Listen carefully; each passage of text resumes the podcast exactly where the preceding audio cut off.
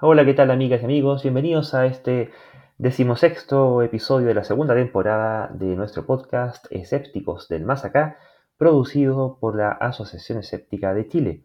En esta ocasión nos acompañan Roberto Briger y Cristian Aguirre. ¿Qué tal muchachos? Hola Luis, mucho gusto. Hola amigos, ¿qué tal? Una vez más. Hola Luis, eh, buenas noches. gusto estar acá de nuevo.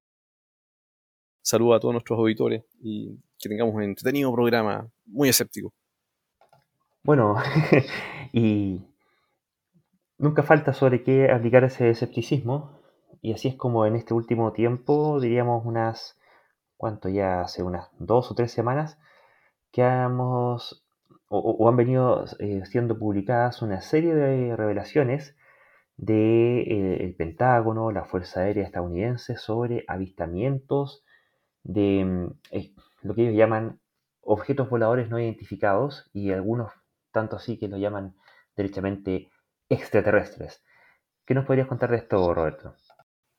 Claro, mira, em, ha habido varios casos, aunque, aunque vamos a centrarnos en uno que, que, es bastante entretenido, em, que se empezó a ventilarse un par de meses en realidad, eh, luego de una filtración de un video que tenía en su poder el, el Pentágono, estaba ahí estudiándolo, eh, por parte de un documentalista norteamericano que se llama Jeremy Corbell.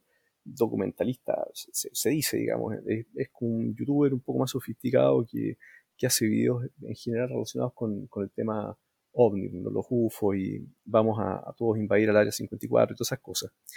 Eh, y, este video eh, era un video que había sido filmado efectivamente por un, un navío destructor de, de, la Armada de Estados Unidos, por ahí por julio del 2019 y lo estaban, lo tenían eh, guardado o evaluándolo, eh, no sé si primero los de la Marina, después los del Pentágono. Hay, hay, una, hay una entidad en particular que, que fue creada para este, con, este fin, digamos, que es la UAPTF, ¿ah?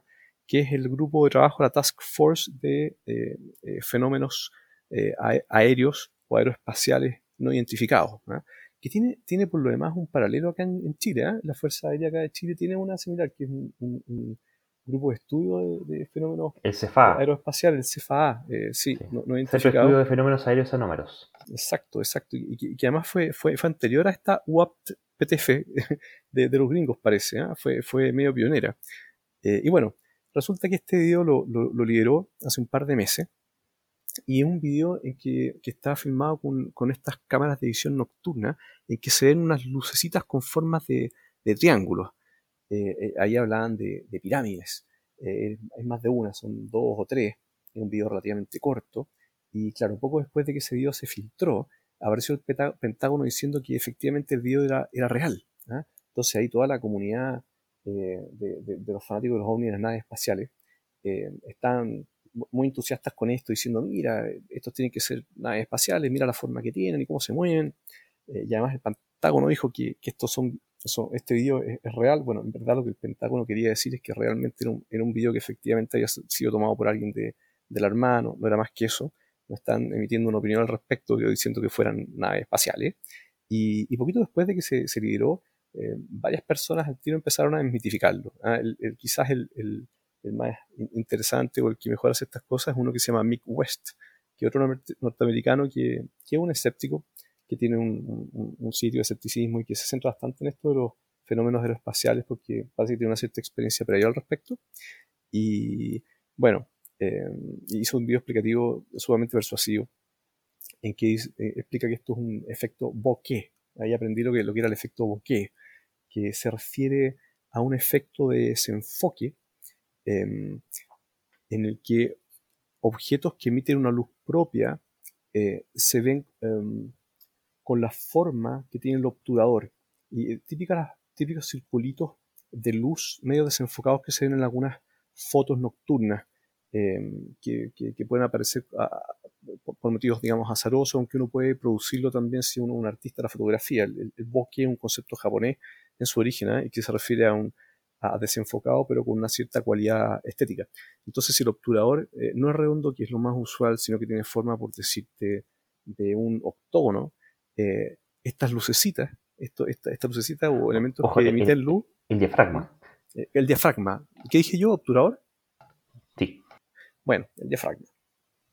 em, aparece con forma de octógono. Y, en este caso, lo que explicaba es que hay cámaras que efectivamente tienen un diafragma que tiene una forma triangular. Me parece que son menos comunes, pero existen.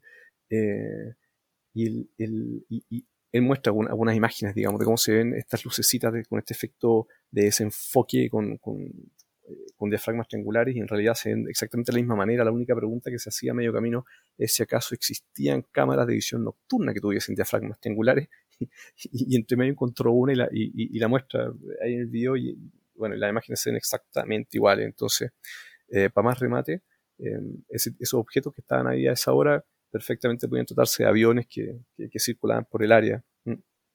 Así es que bueno, desmitifica, desmitificado el asunto. Eh, recordé que, este mismo personaje, Mick West, eh, había desmitificado un, ovni o un fenómeno aeroespacial anómalo de acá de Chile hace unos años. Eh, y lo comentamos en, el otro podcast que, tenemos del poder de la duda en su momento y que, había salido una exclusiva la historia en el Huffington Post.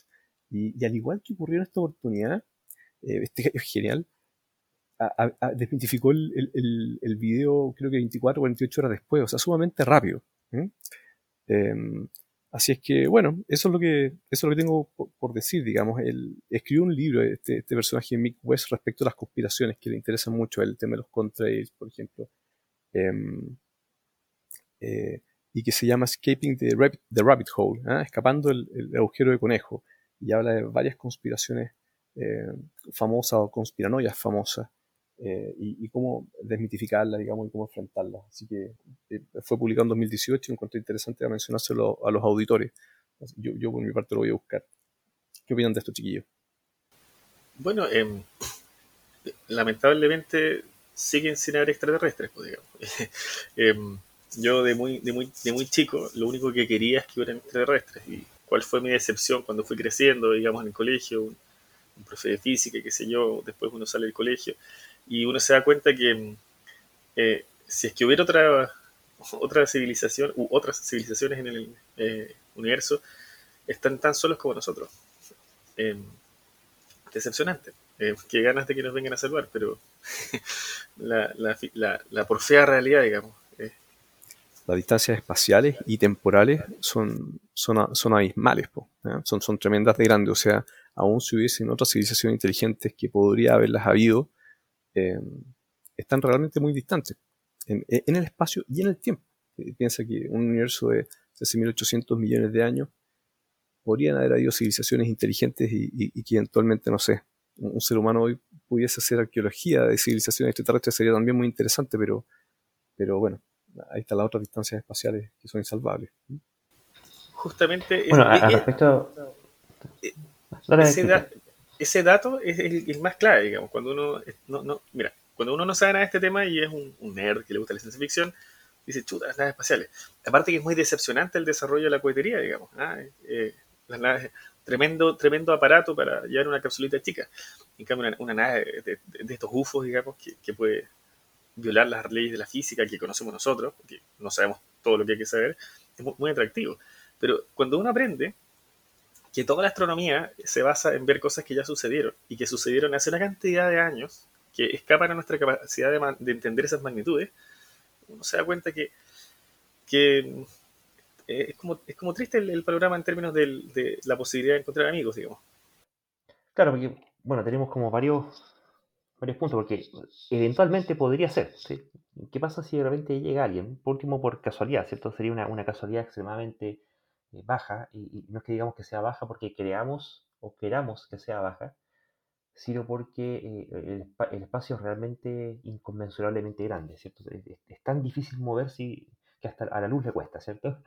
Eh, pero volviendo un poco al punto este de, la, de cuál sería la, evidencia que podría convencernos de algún tipo de avistamiento, quería también aprovechar de hacer un, par de menciones. lo, primero es que, como tú dijiste, Roberto, los vuelos están eh, mapeados. Tú puedes ver en, vamos a dejar un enlace aquí está viendo flightradar24.com, hay varios más. Tú puedes ver en tiempo real la ubicación de cada avión que está volando en el mundo.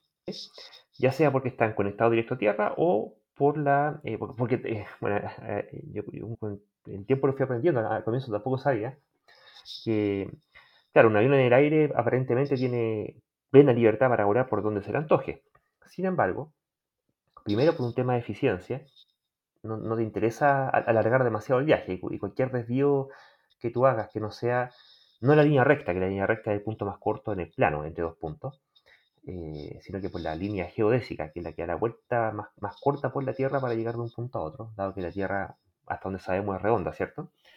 Em, entonces no se quieren desviar de ahí. Entonces incluso aun cuando puedan volar por donde quieran, por un tema de eficiencia, apuntan, y, aquí cada, minuto de vuelo hace diferencia en, buena cantidad de, tiempo de, combustible personal y de gasto de maquinaria. Entonces, no es broma. Quieren irse derechitos, ¿sí? Y lo otro es que cuando van a volar, y sobre todo cuando llegan a zonas que empiezan a juntarse muchos vuelos, los países desarrollados son mucho más críticos, tienes muchos vuelos coincidentes y pasan relativamente cerca. Entonces hay ciertos tiempos que se reducen a través de la velocidad en espacios de seguridad para mantener distancia entre un avión y otro, de modo que eh, no se atochen cuando estén llegando a, los aeropuertos y, pueda eh, aterrizar en una pista que esté libre porque el otro ya se fue. Y, cuando se están acercando, incluso podría llegar a ocurrir que, que choquen en el aire. Entonces, eso se evita asignando autopistas mentales o virtuales en el, en el aire. Entonces tú dices, tú vas a ir de aquí hasta allá, eso se negocia, se autoriza, se, planifica, se comunica y, y, como está planificado después se sigue. Entonces incluso en aquellas zonas donde no hay conectividad, dado el plan de vuelo y la hora del último contacto, se extrapola linealmente hacia a dónde puede estar, salvo turbulencia. Entonces, eh, oye, eso, Luis, eso te iba a preguntar, ¿ah? estos, estos, mapeos de, de todos los aviones que están circulando por el mundo en tiempo real hacen referencia a dónde están realmente en tiempo real o dónde deberían estar de acuerdo al plan de vuelo. De ambos, de ambos. Porque, porque los satélites por lo menos es donde deberían estar, pues hasta donde yo sé. Eh, Salvo que tengáis radares fabulosos como, no sé, como unos militares. Pues lo que nos pasó con el famoso satélite este, o, este, no, esta segunda etapa, digamos, del, cohete chino que, que iba a caer, no sé si ustedes lo siguieron en, alguna parte del mundo, que venía precipitándose descontroladamente y nadie sabía realmente dónde estaba, sino que todos sabían por dónde tenía que estar yendo. Sí, eh, en el caso de, los aviones, eh, lo, habitual es que vayan o que eh, interpolen por dónde deberían estar. Eso, eso es lo habitual, porque mm, curiosamente hay, muchas zonas que, sobre todo cuando viajan viajes que son interoceánicos o por selva muy grande, en que el avión está realmente incomunicado. ¿ya? Claro. Eh, los más nuevos tienen internet satelital, incluso los, pasajeros que pagan lo, que cobren estos gallos eh, pueden eh, navegar por internet de, esa forma. Pero lo habitual es que estén incomunicados y cuando ocurren estos accidentes ustedes verán que siempre salen a buscarlos, para encontrar a, ver dónde están. Y claro, porque bueno, en particular tienen el accidente y cuando tienen los accidentes no están donde tendrían que haber estado, ¿sí? Entonces tienen que estimar y cuánto, cuándo tendría que haber llegado a, puerto, cuándo tendría que haberse visto, en qué lugar, en zonas donde hay gente, pues, y la mitad del océano generalmente no. Entonces, y por eso después dicen ya, bueno, eh, según cuánta, cuánto combustible tiene de capacidad, con cuánto estaba lleno, todo eso queda en bitácoras cuando parte. Los tipos saben hasta dónde llega, y por eso saben que después, si después de tantas horas no ha llegado, ya es imposible que llegue porque ya está sin combustible. Y esa auto se calcula con minutos de precisión. ¿sí? Em, pero sí, eh, generalmente están incomunicados, así que son en base a los planes de vuelo. Pero eh, hay sitios que hacen ese trabajo por uno y te dan eh, dónde está el avión. Y generalmente los, aviones no andan cayendo, no andan desviando. E incluso cuando son desviados, son comunicados, son actualizados y el sitio los sigue mostrando como corresponde. Entonces, de todas formas, para todos los efectos prácticos, salvo situaciones accidentales muy excepcionales, cuando aparezcan avistamientos de cualquier cosa, ustedes lo primero que pueden hacer es ir a mirar estos sitios web, pueden retroceder en el tiempo y saber, bueno, qué aviones había en aquel lugar en, el momento en que dijeron que se dio el avistamiento. Y ahí eh, va a aparecer el, avión. ¿ya? E, e, ese es un tema. Lo otro, y esto yo conversando con gente con cierta cercanía al mundo aéreo, eh, es que, no obstante, también existen vuelos no comunicados, o sea, no avisados, no, planificados. Y, y eso es no, sé si me está metiendo el Dios con lo que estoy diciendo, pero... Otro, otro ovni, otro ovni, ovni más. Eh, claro, un ovni, pero que en realidad eh, son, en el caso de Chile, militares chilenos que lisa llanamente se saltan todo protocolo, vuelan como se les antoja, aterrizan, salen a la hora que se les antoja, del aeropuerto que se les antoja y aterrizan donde se les antoja. Y el que sabe, sabe. Y bueno, como en general no tenemos tanto tráfico aéreo, siempre hay alguna ventana donde se puede aterrizar de todas formas y, no pasa a mayores, pero ha habido situaciones complejas. Es, todo un cuento ahí de que la aeronáutica militar a veces entra en conflicto con la aeronáutica civil. ¿Quería decir, Roberto, quizás?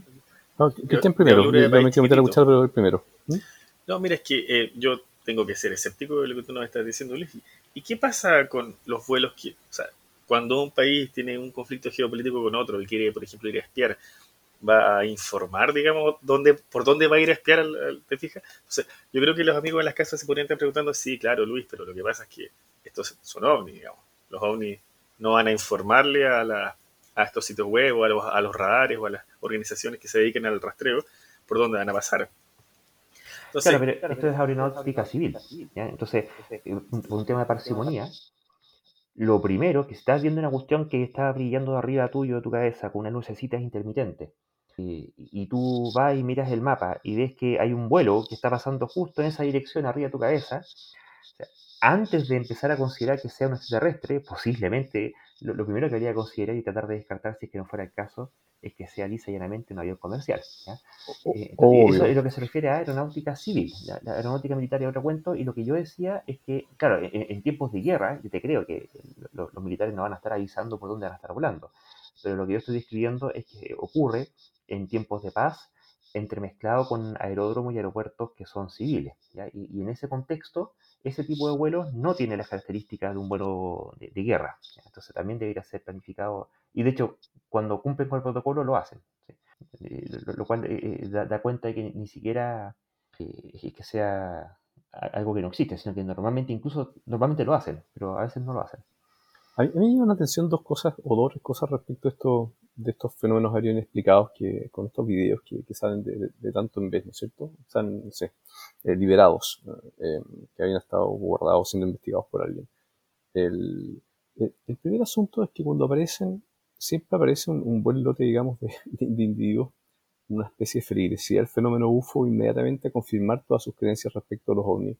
Eh, porque un sesgo de confirmación evidente, pues, quieren ver ovnis o quieren ver naves espaciales y extraterrestres están un poco enamorados por la idea. Y, yo creo que esa, esa, eh, esa idea, esa noción, em, obviamente que obscurece un poco el razonamiento. Es más difícil si tú realmente con, todo tu corazón querés ver esas naves espaciales que te pongáis a pensar más detenidamente si acaso es un avión y por qué motivo eso podría verse como un triángulo en, en qué sé yo, en, el video que estamos viendo, o como una pirámide, ¿cierto? Em, lo otro que me llama la atención es que supuestos expertos en, fenómenos aeroespaciales, digamos, o en, aviones, gente de la Armada, eh, parecía ser que a veces está más distinguir este tipo de fenómenos que a otros expertos en fotografías más, más, escépticos. no sé exactamente qué pasó con, con este último, parece que no hubo un comunicado de parte como de, de este UAPTF, o por lo menos no que yo esté enterado. Pero en el caso del chileno, este del CFA estuvo como dos años en, en evaluaciones que tienen que haber sido reuniones más a lo lejos y, finalmente la, la, resolución del equipo ¿ah? eh, era, fue que no sabemos qué es lo que es, no sabemos qué es lo que es. Y este otro personaje descubrió el tiro que aviones habían sido em, desde, desde, el computador de, de, su casa. Entonces, em, fuera de la expertise técnica que, que, uno esperaría que estos comités deberían tener, para tener una cierta competencia en el asunto, yo creo que el tema de actitud eh, escéptica a la base que, te ayuda a, partir de una mejor base para, analizar racionalmente lo que estás viendo y, ver cada, cada, elemento, cada evidencia, poder mesurarla en su propio eh, mérito. Eh, la expertise te podrá ayudar a reconocer los patrones, pues como el experto en fotografía ve esta, esto, eh, esta desenfoque y dice esto es un bokeh. Eso. Cristian, ¿tú ibas a decir algo? Sí, mira, yo creo que eso que tú, ese punto que tú tocaste es muy interesante. ¿Cómo es que gente que se supone es experta, eh, que está dedicada a esto en un comité, en un panel, no es capaz de identificar algo tan obvio que un, experto de afuera viene y en dos horas lo identifica?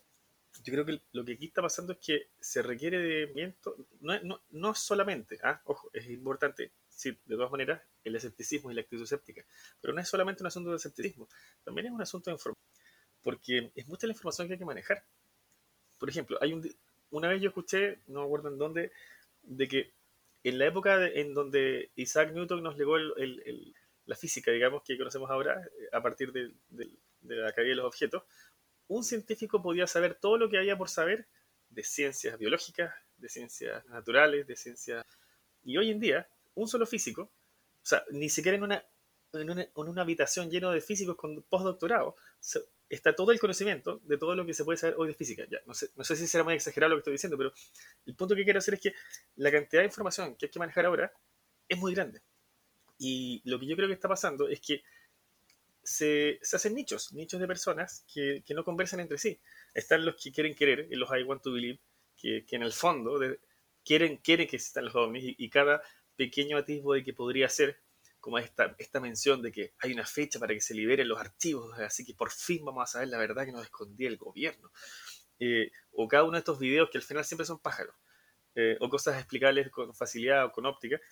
Esta gente que quiere creer y, y, y se emociona ante la, ante la posibilidad. Y, y, esta otra gente, estos, estos pesados, digamos, como nosotros, que, que lamentablemente no, por más ganas que podamos tener o no de que, de que efectivamente hayan extraterrestres, que, que, que interesante sería el mundo si hubieran, la verdad es que no, no hay, o a lo menos la evidencia disponible no lo, no lo ofrece. Entonces, yo les quería proponer un ejercicio que alguna vez me tocó hacer con unos amigos que nos tuvimos que juntar a hacer un trabajo eh, en el contexto de, un, de, un, de, una escuela de verano de, de complejidad, ¿no? de, complexity eh, en las ciudades. Entonces había gente de muchas disciplinas, había gente de la, de la física, había gente de las ciencias sociales, había gente de la informática que trabajaba con datos. Entonces, era mucha gente que venía de disciplinas muy distintas, que hablaba eh, jergas distintas, ¿ya? Eh, y, y nos teníamos que poner de acuerdo. Y era un reto tanto para las actividades que hacíamos oficialmente, como para cuando, cuando se acababa la hora y salíamos, digamos, a tomarnos un trago, y conversar, simplemente distraernos. Porque veníamos de puntos muy distintos, con deformaciones profesionales muy marcadas. Entonces, salió el tema de los audios, porque no sé por qué salió, pero salió. Y, y había de todo. Entonces, ¿cómo, ¿Cómo poder conversar, digamos, eh, entre personas que creen muy distintos? Generalmente, más encima, esto fue hace muchos años, no estaba tan fuerte lo de las redes sociales ahora que polarizan mucho. La gente está muy acostumbrada a que la diferencia de pensamiento automáticamente debería crispar la situación. Y la verdad es que lo bonito de la diferencia en las ideas es que es una invitación a contrastarla y conversar. Entonces, en esa oportunidad se me ocurrió agarrar una servilleta y proponerle a los comensales una escala, ¿ya? Para, para poder más o menos saber en, desde dónde estaba hablando cada uno y, y, poder entender por qué cada uno creía lo que creía. Entonces, yo les propuse lo siguiente, y eso se lo quiero proponer a ustedes. Eh, una escala de 5, de cinco, de, del 0 al 5, ¿ya? En donde en 0, el nivel 0 es que uno cree que solo existe la humanidad porque fuimos creados de imagen y semejanza de Dios y no hay nada más en el universo. Ese sería el nivel 0. En el nivel 1, uno cree que pueden existir extraterrestres, pero de ser así, deben estar tan solos como nosotros, eh, con imposibilidad de contacto alguno por las escalas, digamos, inconmensurables. En el nivel 2 ya sería el nivel de creer en el contacto indirecto, ¿ya? O el contacto indirecto remoto. Es decir, eh, eventualmente podríamos eh, detectarlos por ondas de radio o por, eh, o por telescopios y con evidencia indirecta, ¿ya? Quizás nunca vamos a ver a un señor de otro planeta saludando, pero sí vamos a ver, qué sé yo, las emanaciones moleculares de, de sus exhalaciones, por ejemplo. O qué sé yo, si son si fueran civilizaciones avanzadas, podríamos ver, no sé, la radiación de sus estructuras orbitando sus sistemas solares que no son planetas, por ejemplo. Y en un nivel 3 ya estaría el contacto indirecto presencial. El clásico eh, UFO que se acerca a un campo y se lleva una vaca, porque por supuesto que si viajas la infinidad del universo tienes que venir a robarte vacas. ¿ya? eh, y en el nivel 4 ya estaríamos hablando del contacto directo. Ahí es cuando es decir, te violan. Claro, el gobierno tiene conocimiento. Y, y, ya, y, y, el nivel 5 es que mm, es, reptilianos, digamos. O sea, estamos gobernados por, por ellos. Eh, entonces. Alienígenas ancestrales, suma, suma la vida.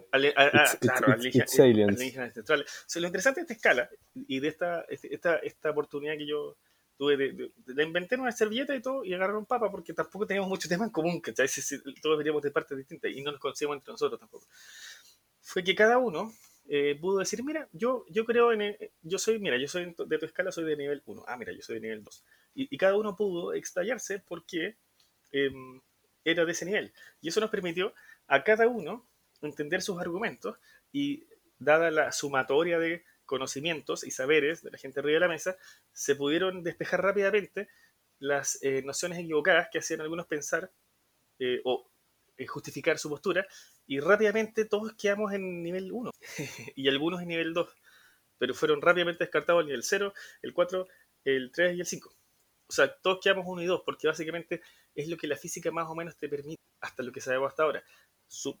¿Quién sabe? Quizás en 10 años más, 5 años más o media hora más hay un, descubrimiento en la física que lo pone todo para arriba. la verdad es que hasta lo que se sabe hoy día, muy probablemente es muy solitario el panorama. No sé qué opinan ustedes, muchachos. Em, sí, bueno, yo, te había dicho con 1.5, una cosa así.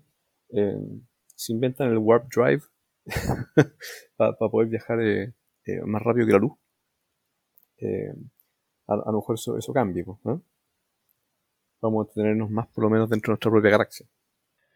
Claro, yo estaría más como por un 1, eh, viendo las cosas que hay en el universo, las cosas que nos llegan del universo, habría que ver con qué probabilidad. Yo, soy, tiendo a inclinarme, por la idea de que eh, debe haber eh, alguna cosa en alguna parte. Eh, posiblemente microbiano, puede haber bastante quizás. De ahí para arriba ya no sé. Y, pero que estamos lejitos y solos y, y, separados por el tiempo también. ¿Cuánto nos demoramos? Si uno, cualquier medición en, en términos evolutivos de, de, lo que dura, se demora en desarrollar y lo que vive una especie y comparar eso con, cualquier, cualquier, distancia sideral. Y, la verdad es que mm, no, quedan muchos vecinos con los cuales ir a pedirle una tacita de azúcar, ¿cierto? Así que está, difícil más que eso.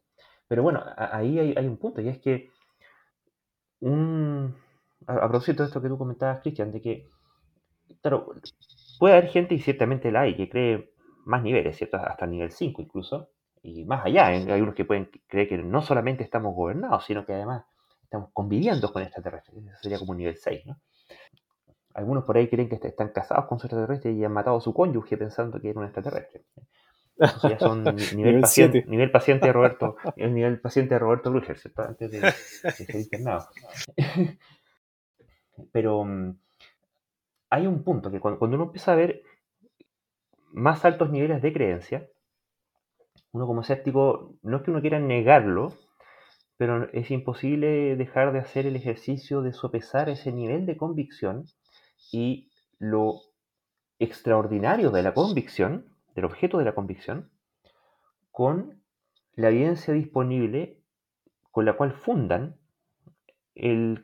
la, convicción que tienen, ¿cierto? Y, intentan comunicarla con nosotros. Entonces, lo que al menos si yo permanentemente estoy viendo es que hay un, em, bueno, como tú decías, este, este interés de, que quieren creer y de una activa, eh, pero andan como saltones de super, hiper, recontra, mega interpretar hasta su máxima extensión posible los atifos más insignificantes de evidencia que pueden llegar a encontrar con un sesgo, no, solamente de, un sesgo de selección, sino que pero, pero realmente exacerbado, exagerado, con conjugado con una cantidad igualmente intensa de disposición por evitar la actitud crítica al respecto.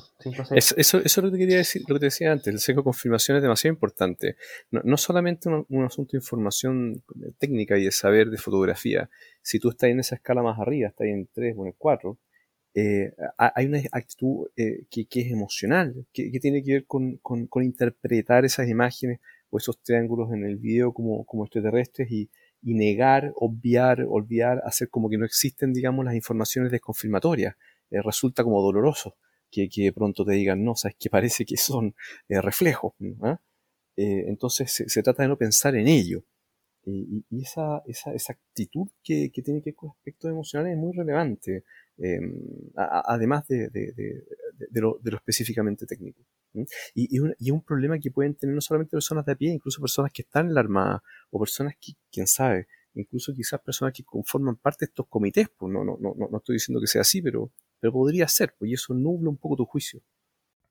Bueno, eh, sobre eso a, mí me tocó conocer gente del CFA, del Centro de Estudios de Fenómenos Aéreos Anómalos, y el motivo por el cual ellos se constituyeron, que fueron pioneros, justamente creo que estaban ellos y los franceses eran los otros. Exacto. Los gringos vinieron mucho después. La sí. El, motivo era porque, eh, bueno, ocurre que, por el motivo que sea, por la falta de oxígeno, porque no, están preparados, porque tienen algún problema en el ojo, porque están locos, porque em, hay pájaros, porque, qué sé yo, hay problemas de presión, porque, qué, sé yo, ocurre que eh, los pilotos volando ven cosas eventualmente. Y el problema es que cuando eh, vas a altas velocidades y ves cosas que se atraviesan por delante, eh, pucha, ¿qué haces? Y, el problema que, que, ellos querían enfrentar era estudiar este fenómeno porque en ciertos casos, no en todos, pero en ciertos casos incluso llegaba a tener que significar que el piloto tuviera que realizar maniobras de emergencia o maniobras de evasión. ¿okay? Entonces, eh, ahí no te no, puedes considerarlo irrelevante como por lo menos como problema eh, si, lo que está ocurriendo es que de repente estoy mandando pura gente psicótica a volar eh, pucha eh, tendría que ver qué pasa con, la selección psicológica no sé pero pero es un problema no, es que no sea un problema independiente de si esto tuvo o no tuvo algún tipo de explicación la, visión que, tuvieron. Y es por eso que lo, lo analizan porque finalmente pueden provocarse eventualmente accidentes. Cristian. Bueno, eh, no sé si se ha fijado esa, ese como creer popular de que en los cuerpos de bomberos siempre hay uno que otro pirómano. Em, yo creo que en estos, estos, estos em, comités, digamos, encargados de investigar muy seriamente estos temas, probablemente hay uno que otro believer. Eh, believer me refiero a, se ha fijado que la gente no come vegano, la gente es vegana. Entonces, no es, que tenga una actitud, sino que es su identidad la que está en juego. Y, claro, cuando la identidad de uno está en juego debido a las creencias que uno tiene, es bien difícil. Bueno, eh, eh, efectivamente. Ahora, yo esperaría que mm, si hay una institución oficial, en este caso conformada por gente de gobierno, gente de Fuerza Aérea, otro tipo de expertos civiles, y están efectivamente investigando una cuestión que les causa problemas, que son reales, ¿cierto? Y se están haciendo cargo de ello. Pucha, yo entiendo que haya muchas áreas de conocimiento, pero salvo que esté muy, muy equivocado, yo me imagino, quizás estoy imaginando mal, pero me imagino que alguien que lo entrena para ser piloto de avión, de avión de guerra, con todo un instrumental, que tiene una cámara, que toma video, que tiene ciertos filtros de luz, puede tomar infrarroja, visible, qué sé yo, no sé si ultravioleta, anda a saber qué cosa. Y tiene una pantalla con una serie de numeritos, con unas rayas que se dan vuelta, que giran, que suben, que bajan. Me imagino que esa persona estará capacitada en poder interpretar esos datos, ¿cierto? Y quiero imaginarme, puedo estar equivocado, que un piloto de guerra en combate, o que pudiera llegar a estar en combate defendiendo a la patria en contra del invasor extranjero, podrá distinguir entre un avión y un pájaro. Y si está viendo una pantalla con una serie de instrumentos, mediciones que indican la altitud, indican eh, la, velocidad respecto al suelo, la velocidad del viento, las toberas, qué sé yo, eh, los ángulos, y, después tienen un video que eso lo graban, lo, pueden ver cuadro por cuadro. Me, imagino que sabrán ponerle pausa o, tomar los, los, cuadros de un video en cualquier editor de video, el más rasca que exista, ir moviéndote cuadro por cuadro, sacar la distancia, y ver a qué velocidad iba esa cuestión que tú dices que era tremendamente rápido y que se fue eh, con aceleraciones eh, imposibles para ninguna tecnología humana. Y al final lo que ocurrió es que e, e, era un pájaro y la cámara te bailó por el viento. Entonces, eh, si, realmente no es ese el nivel que, que tenemos, pucha, posiblemente buena parte de todo este fenómeno ovni no solamente es alimentado por gente que quiere creer, sino que incluso alguien que pudiera querer creer, pero que tuviera la, suficiente serenidad para evaluar la evidencia y nutrirse de conocimiento experto, resulta que eh, sin ser el experto y queriendo aprender de ello, con lo que se encuentra es que los expertos son en realidad incompetentes. yo quiero proponer em, aquí oficialmente un nuevo término. ¿eh? Ustedes estarán familiarizados con la navaja de Hanlon. ¿ya? Yo quiero proponer la navaja de Mulder, en honor a Fox Mulder, de los Archivos Secretos X. Y la navaja de Mulder significaría más o menos así. Eh, no, no se le debe atribuir a la voluntad de creer algo eh, en la, algo que puede ser explicado por la incompetencia. ¿Qué tal? Eh, sí, bueno, de hecho, esa, no, no, es la navaja de Handon? Ah, pero que eso es por la mala intención. Esta, esta es a la voluntad de creer. Sí. Claro, no, no, no, no, aquí no hay nadie queriendo hacer el daño a nadie, sino que es, simplemente el, niño interior que tienen que, sigue queriendo creer en el viejo Pascuero. Eh, sí, yo de verdad que no, descartaría e, e, ese asunto, porque recordemos, esto hace cuánto fue, no, fue hace tanto. Em, acá en Chile, cuando salieron los, militares a confirmar eh, de una grabación, fue en 2015 que confirmaron una grabación que fue hecha en 2012 y a, reconocerla como una cuestión que era desconocida, ¿cierto? Y después viene un tipo y en, cosa de dos horas lo, lo emitifica completo, pero Oye, pero cualquiera que juegue un rato con una cámara cacha que hay efectos, que hay, eh, eh, ¿cómo se llama? Rebote. Ponte a ver un video en YouTube y lo, puede entender si está dedicado a investigar la cuestión. Pues uno puede estar dedicado a muchas otras cosas, pero está dedicado a esto, ¿cómo no, no sabe sobre eso solamente? Y, es tan simple como ver una, foto, ¿no? Claro, ahora, para no ser tan cargado, cargando la mata al, al, escepticismo, digamos, y, y no darle nada a los que podrían todavía tener una esperanza, no sé, nivel 3, 4, 5. El, lo, lo, que nos, nos, trae a conversar de esto fue que, entre otras cosas, que, que un par de videos gringos, digamos, de, de, estos avistamientos, fueron acompañados con su correlato en la imagen de radar. Entonces, y esto ya no es un efecto óptico de, de gente que, que podría o no estar mejor o peor preparada para identificar cosas cuando su trabajo es, digamos, jalar un gatillo, eh, a esas cosas, digamos.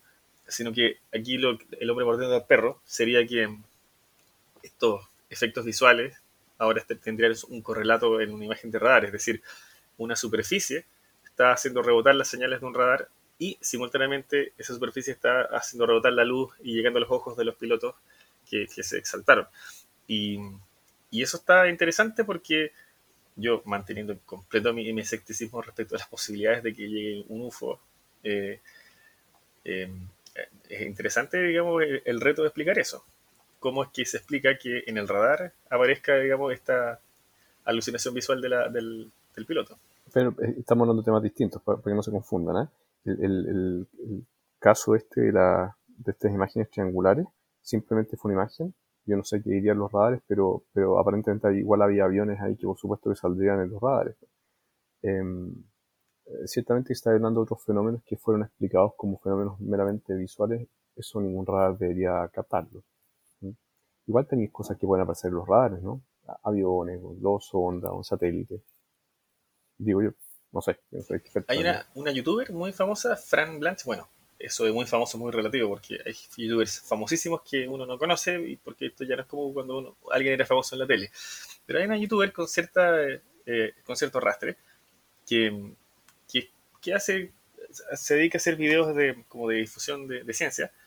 Y, y, ella eh, sacó un video que, en donde dijo, como que salió del closet de los ovnis, como que dijo, ya, ¿saben qué más? Esta cuestión, ok, yo, aquí yo creo aquí que, que estos son ovnis. Y, se, mandó unas hipótesis de, no sé, objetos en cinco dimensiones.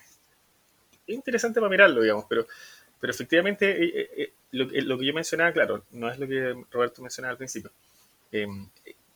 Es lo que son estos avistamientos que, producto de, que se va a liberar un, documento secreto y hay una fecha límite y aparecieron estos videos, digamos, y estos videos con, un, con su, la pantallita rara al costado, todavía está, esto está difícil de explicar, digamos, sería, me encantaría ver que ese escéptico eh, que desbarata, digamos, la, todas estas, estos fenómenos que, que investigan, por ejemplo, el que mencionaba Luis, digamos, que en dos horas explicó un caso chileno, digamos, que nos tomó a nosotros, no sé, años.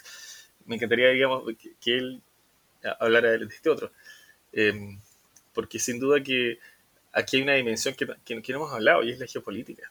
Eh, todos mirando más allá de las estrellas las, explicaciones y, y anda a saber tú si es que hay drones, digamos, con ciertas capacidades que, que por, por, razones, no sé, geopolíticas son secretas, digamos, y, y, lo que están viendo ellos no son nada, nadita, naves de otros planetas, digamos, son, no sé, son aeronaves de, países con los que tienen cierta antagonía.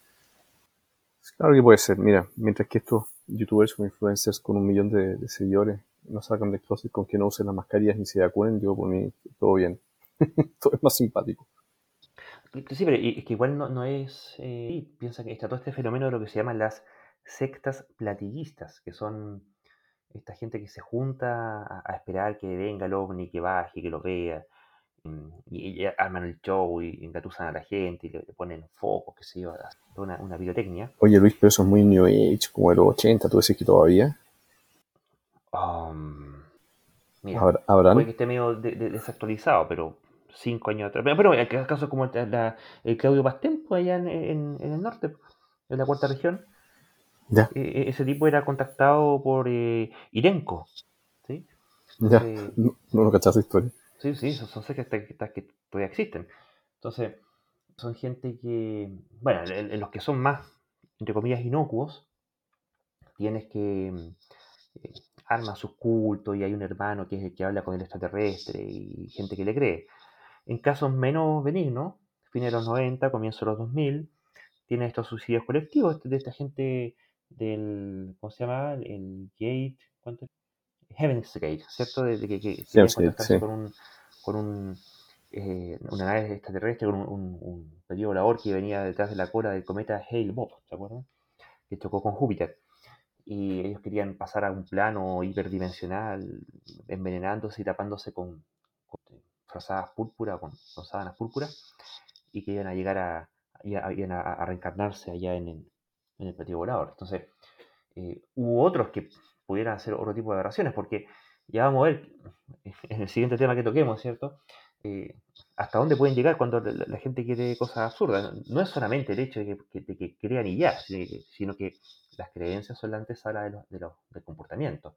Y, y con eso matizan el cómo nosotros eh, interpretamos la realidad y, condicionan nuestras acciones y nuestras decisiones. Entonces, eh, perfectamente puedes tener gente que eh, ataque a algún político, por ejemplo, a un representante popular, porque está convencido de que está ocultando información de los extraterrestres o, que secuestraron a su mamita, no sé. Entonces, no, no deja de ser un tema que está ahí eh, siempre la- la- latente. Eh, basta con pensar en, en Trump u, otro tipo de, de casos. Me acordaba, por ejemplo, en, en aquella época, bueno, dentro de, todas- de todas las, las, las, que muestran, eh, porque est- estos videos que están desmitificando eran videos genuinos, en el sentido que no habían sido editados o adulterados, ¿sí? No, no habían sido producidos, eran efectivamente Exacto. la toma de, de- de los instrumentos de los aparatos. Claro.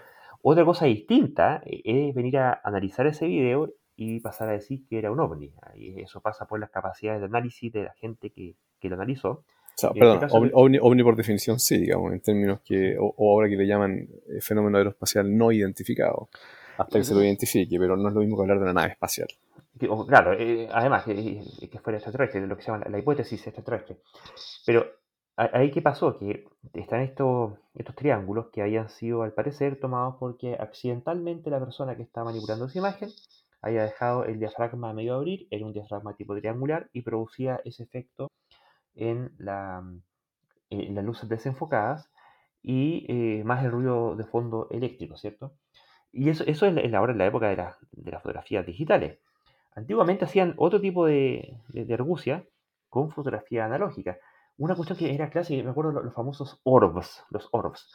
Eran, eh, el- el- una cámara con el lente cochino, ¿sí? era gente que le metía el dedo y, y estaba todo pegoteado con, con polvito, con polvo, con, eh, con- motas de polvo, y tomaba una foto con flash. Y eso lo que ocurría es que con todo el, el- ir y, venir de la luz, hacía que estas pelotas blancas brillaran. La- Las pelotas que estaban de polvo en el lente brillaran, se veían como unas luces blancas, pero como estaban cerca del lente, o como he dicho, en el, en el objetivo, salían desenfocadas y hacía que la foto te apareciera con manchitas blancas. Y esas manchitas blancas las interpretaban como extraterrestres que aparecían y desaparecían, que eran casi como medio es- espirituales, ¿cachai? como que estaban ahí con nosotros y ellos con esa cámara eran capaces de tomar las fotos a esos espíritus. Y, por algún motivo siempre parecían donde mismo, ¿cierto? la, mota, la, mota de polvo espiritual. Espiritual, claro. Entonces, siempre se, agarran ese tipo de, cuestiones. Y ahí es donde viene, viene el punto, que, que, esta cuestión es como un terraplanismo fotográfico, ¿cierto? O, un terraplanismo aeroespacial. De que, así como para el, terraplanista, todas las cosas son no solamente conspiración, sino, sino que además es sorprendente el, nivel de desconocimiento de los rudimentos más básicos de, física y geometría. Y aquí pasa lo mismo con esta gente, muchos de los que defienden con tanto inco e, e, esta hipótesis extraterrestre, parece que jamás han pescado una, una, cámara para tomar una foto ellos mismos con el, metiéndole el dedo a la cámara contra, contra la luz, Y ver qué, qué pasa. Eh, no, sé, creo que hay, un factor ahí hasta de ingenuidad. Bueno, y hagámonos cargo del elefante en la habitación. Eh, hasta cierta época en el pasado, el 2007 hacia atrás, tener una cámara era comprar una cámara digital cara. De ciertas fechas hacia atrás, tener una cámara, una cámara análoga, y aún más cara y en poca. Pero hoy en día, todo el mundo tiene una cámara en el bolsillo. Si realmente estuvieran pasando cosas raras, estaría, estaría lleno de TikTokers. O sea, ¿qué, qué mejor eh, cosa para mostrar en TikTok que avistamientos, digamos. Y no hay nada de eso. O, milagros. O milagros. ¿Te fijas? Entonces, em, nuevamente, los grandes números, digamos. No, lamentablemente no hay, no hay amigos extraterrestres. Y yo, lo lamento. Yo cuando era chico, yo, moría por esa posibilidad. Yo, creo que si, hubiera tenido la... Todavía, guía todavía Cristian, admítelo. No, pero, si yo, eh, no, pero lo admito. Si yo hubiera tenido la guía adecuada, yo, yo habría estado en esas sectas de platillistas, digamos cuando chico, onda mm. adolescencia. Bueno, claro, y, así es como eh, lamentablemente hay, quienes se aprovechan o, creen demasiado en su en, lo que desconocen. Es, demasiado lo que creen para lo poco que conocen el, tema de su creencia. Yo me acuerdo cuando creía en Dios, me, propuse, de hecho por eso terminé siendo ateo, ¿cierto? Eh, dije, no, no, empecé a hacer la, contabilidad lógica de qué era lo que creía y, y ver por qué creía lo que creía pero me voy a encargar de, ya no con, las cosas que me hacían del colegio o, las palabras vacos del cura o, un par de ideas inconexas que a veces tenía en mi entorno, sino que de verdad hacer la, pega desde cero Y, empezar a revisarlo. Y darte cuenta que al final de cuentas, eh, pucha, la cuestión hacía agua por todas partes y, no había por dónde reconstruir la cuestión. no sé, yo esperaría que eh, si se va a creer con tanto ahínco eh, el tema ovni, como conversamos hace un par de capítulos atrás con los otros chiquillos, con, Daniel Durán, está el tema de, eh, si fuera cierto, mientras más se le escudriñase, más cosas ciertas se seguirían descubriendo, pero y, las cuestiones falsas habitualmente evitan el, escrutinio porque, bueno, quedarían en evidencia como falsa. Y este tipo de cuestiones, eh, tanto como que falta la suficiente evidencia para poder eh, sacar las conclusiones que se sacan, pero al mismo tiempo no, hay tanto afán en, escudriñar en serio. De repente quizás nos gusta mucho lo que se podría descubrir. Bueno, ahí tú, tocaste un punto súper... ¿Se acuerdan de este sí, sí, sí. asteroide alargado que, que era extrasolar, que venía fuera del sistema solar? Resulta que hubo un, astrónomo que, que, planteó, digamos, miren, ¿sabes qué? El comportamiento extraño de este asteroide debería, deberíamos nosotros a lo menos considerar que podrían, que este tipo planteaba era que em, había una resistencia muy fuerte a la razonable posibilidad de considerarlo. ¿Para qué? Para, como a cualquier hipótesis falsa, pero estaba la resistencia de incluso hacer el procedimiento regular científico de, mira, ya, y si fuera un objeto eh, artificial, entonces por estas razones lo descartamos. O sea, lo que este tipo, eh, independientemente de, sus motivos y lo que él planteaba, él además planteaba que se encontró como para, siquiera considerar la posibilidad. Entonces, el, el, problema es que, como está esa resistencia, juntan, digamos, se junta el hambre con las ganas de comer y, ah, conspiración, ¿ves? No quieren hablar de este tema porque la gente deje de creer cosas sin se hablen, porque se hablen y que la verdad sea, eh, emerja, digamos, de, de, someter a la prueba de la realidad. Ahora, el problema es que los ovnis no le hacen daño a nadie, son una, una qué sé yo, simpáticos.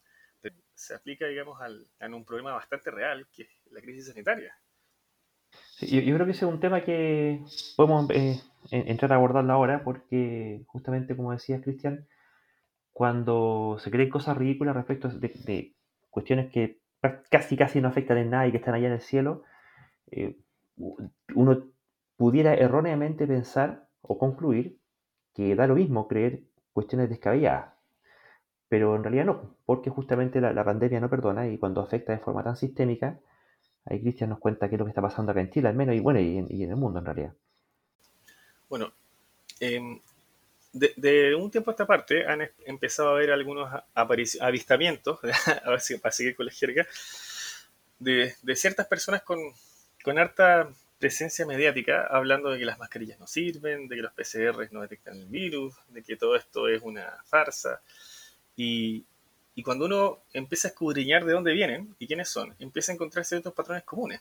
Y, y, todo esto nos conduce a em, un colectivo político que se hace llamar Chile Digno.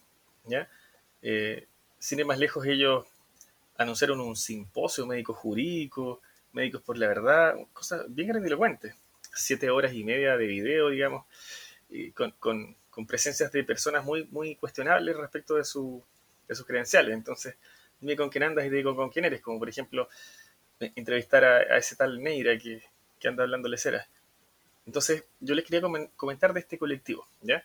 Eh, lo interesante que me encontré de este colectivo es primero hacer una, una distinción. ¿ah?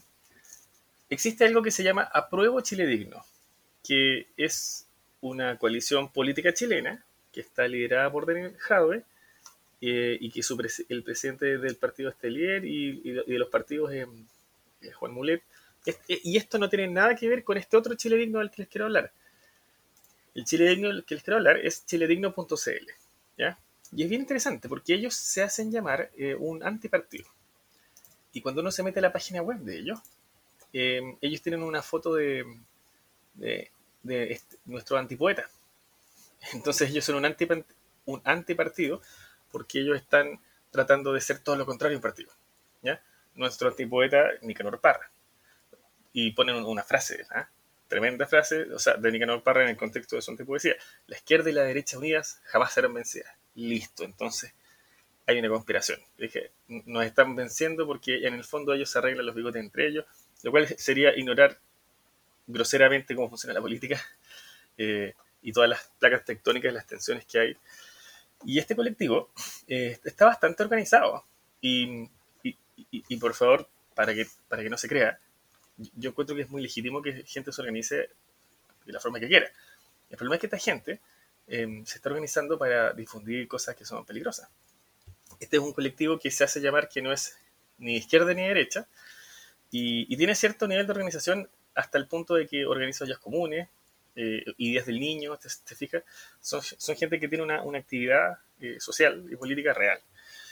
Eh, y lo cual es loable. Qué bueno que, a ver, la, sociedad civil organizada siempre es algo positivo para cualquier nación, país. El problema es que esta gente, toda esta parte se ha puesto en, como en, en, el plan de, de, abrazar toda esta onda conspiranoica de, de que la pandemia es mentira, que em, las vacunas eh, no sirven, Dr. File llamó a quitarse las máscaras, eh, las inyecciones de ARN son un sistema operativo diseñado por programadores, em, y así.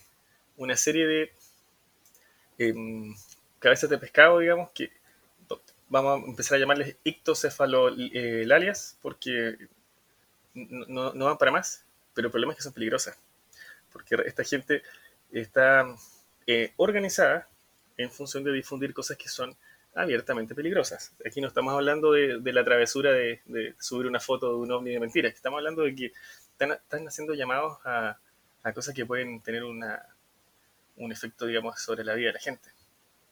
Entonces, por ejemplo, eh, entre las cosas que proponen es que se pone en duda la capacidad de los PCR para detectar el virus. Eh, se, pone, se culpa los medidores inteligentes de Enel por un brote en Italia. Se afirma que el gobierno sueco no autoriza la instalación de antenas 5G hasta no tener estudios que demuestren su inocuidad, cuando cualquier persona que, tuvo la suerte y el, privilegio de pasar por una ingeniería eh, entiende que, las, ondas, digamos, de los celulares no, afectan.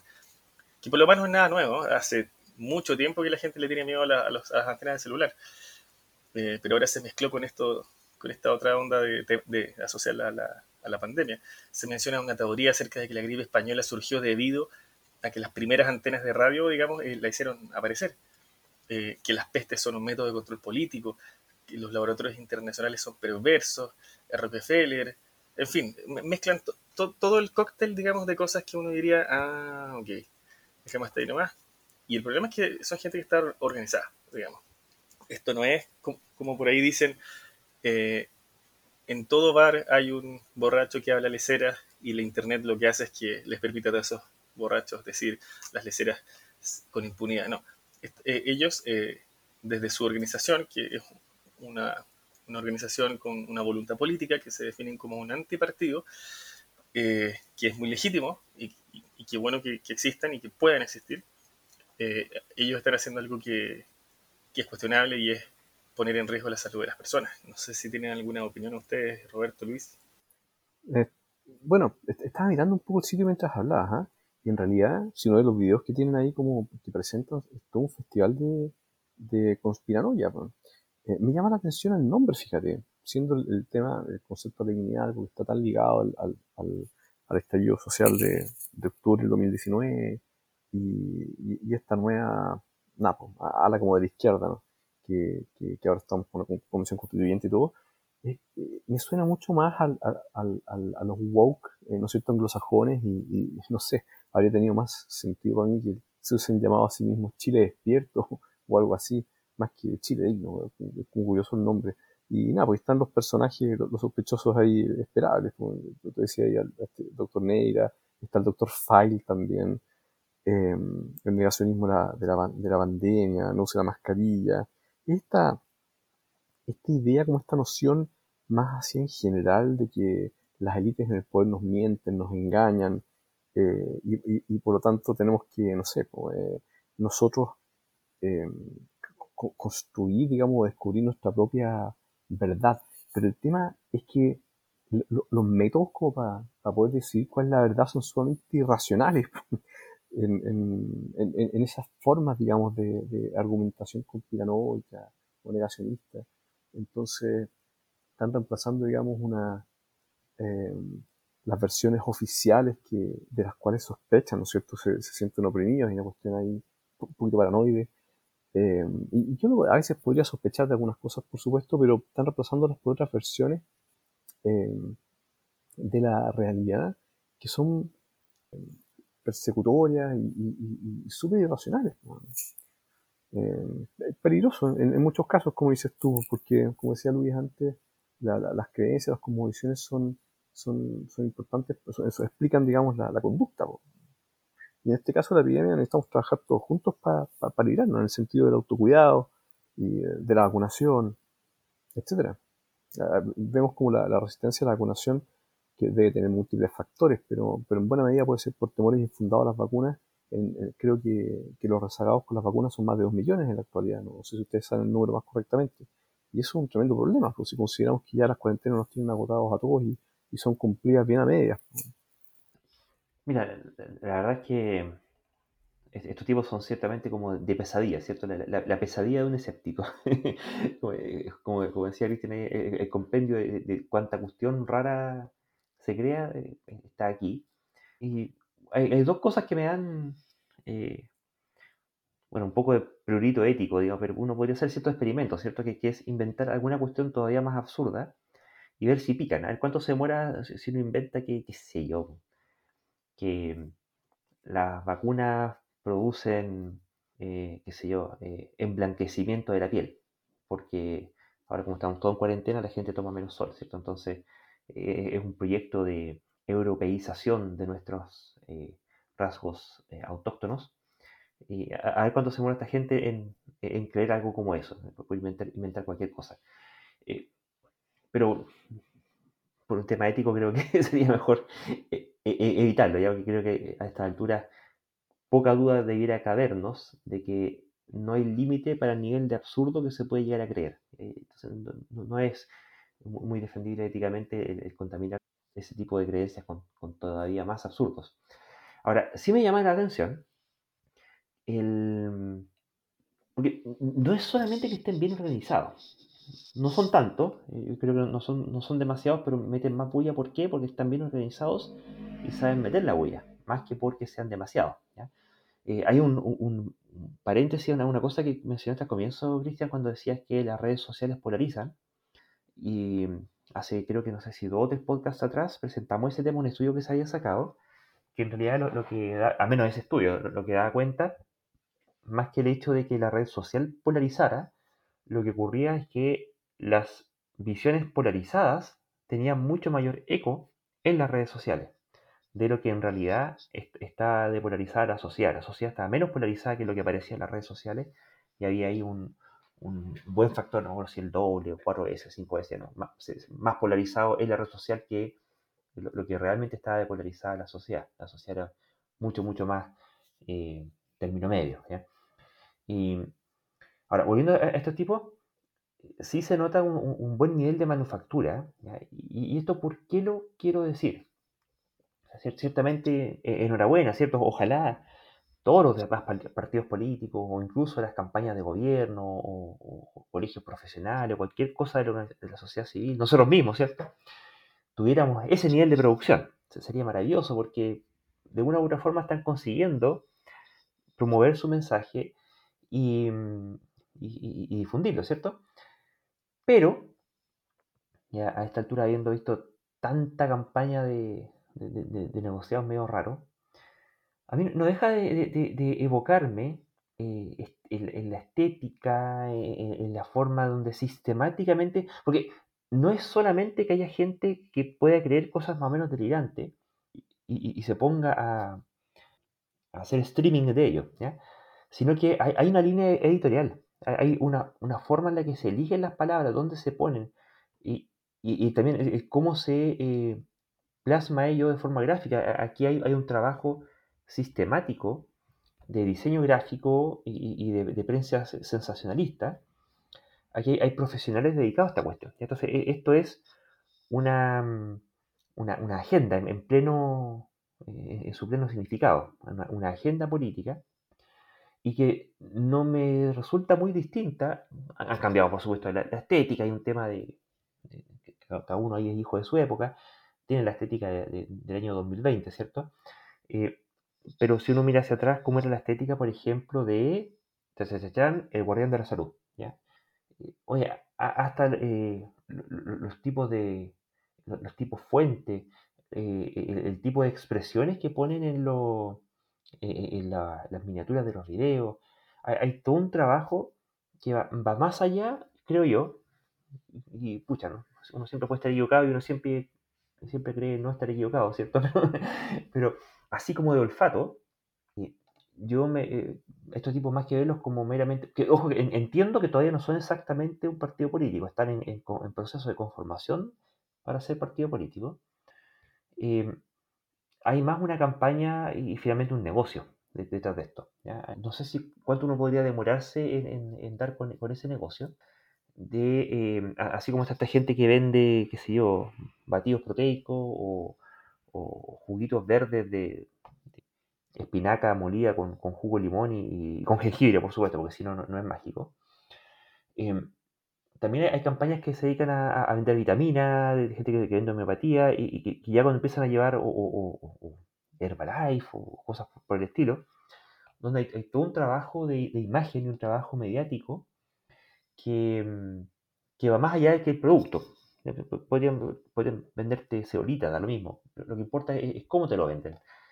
Y si vemos en este mismo simposio que, que están eh, invitando de este segundo simposio médico jurídico de, en, Chile, y uno ve quiénes eran los participantes, cha, nos encontramos con que uno de los participantes era el indagador. Elindagador.cl para el libre pensador, donde eh, nuevamente nos, encontramos con una serie de viñetas, tiene un diseño de sitio muy parecido. El, contenido, los contenidos son eh, muy similares. Eh, la, diagramación es un poquito menos, menos alarmista, pero se, se nota que hay una, mano eh, similar por ahí.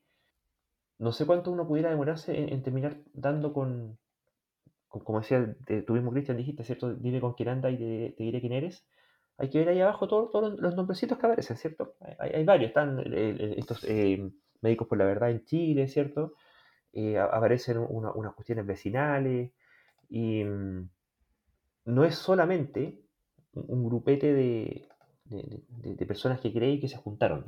Hay, hay, una agenda mucho, mucho más elaborada. No, no sé qué le... Sí, yo, yo te decir que, que, que te, encuentro razón. La, en todos estos personajes que transmiten ideas em, claramente falsas con un nivel mayor o menor de organización y, que son sistemáticos, sostenidas en el tiempo, los gurúes, los charlatanes, ¿no es cierto?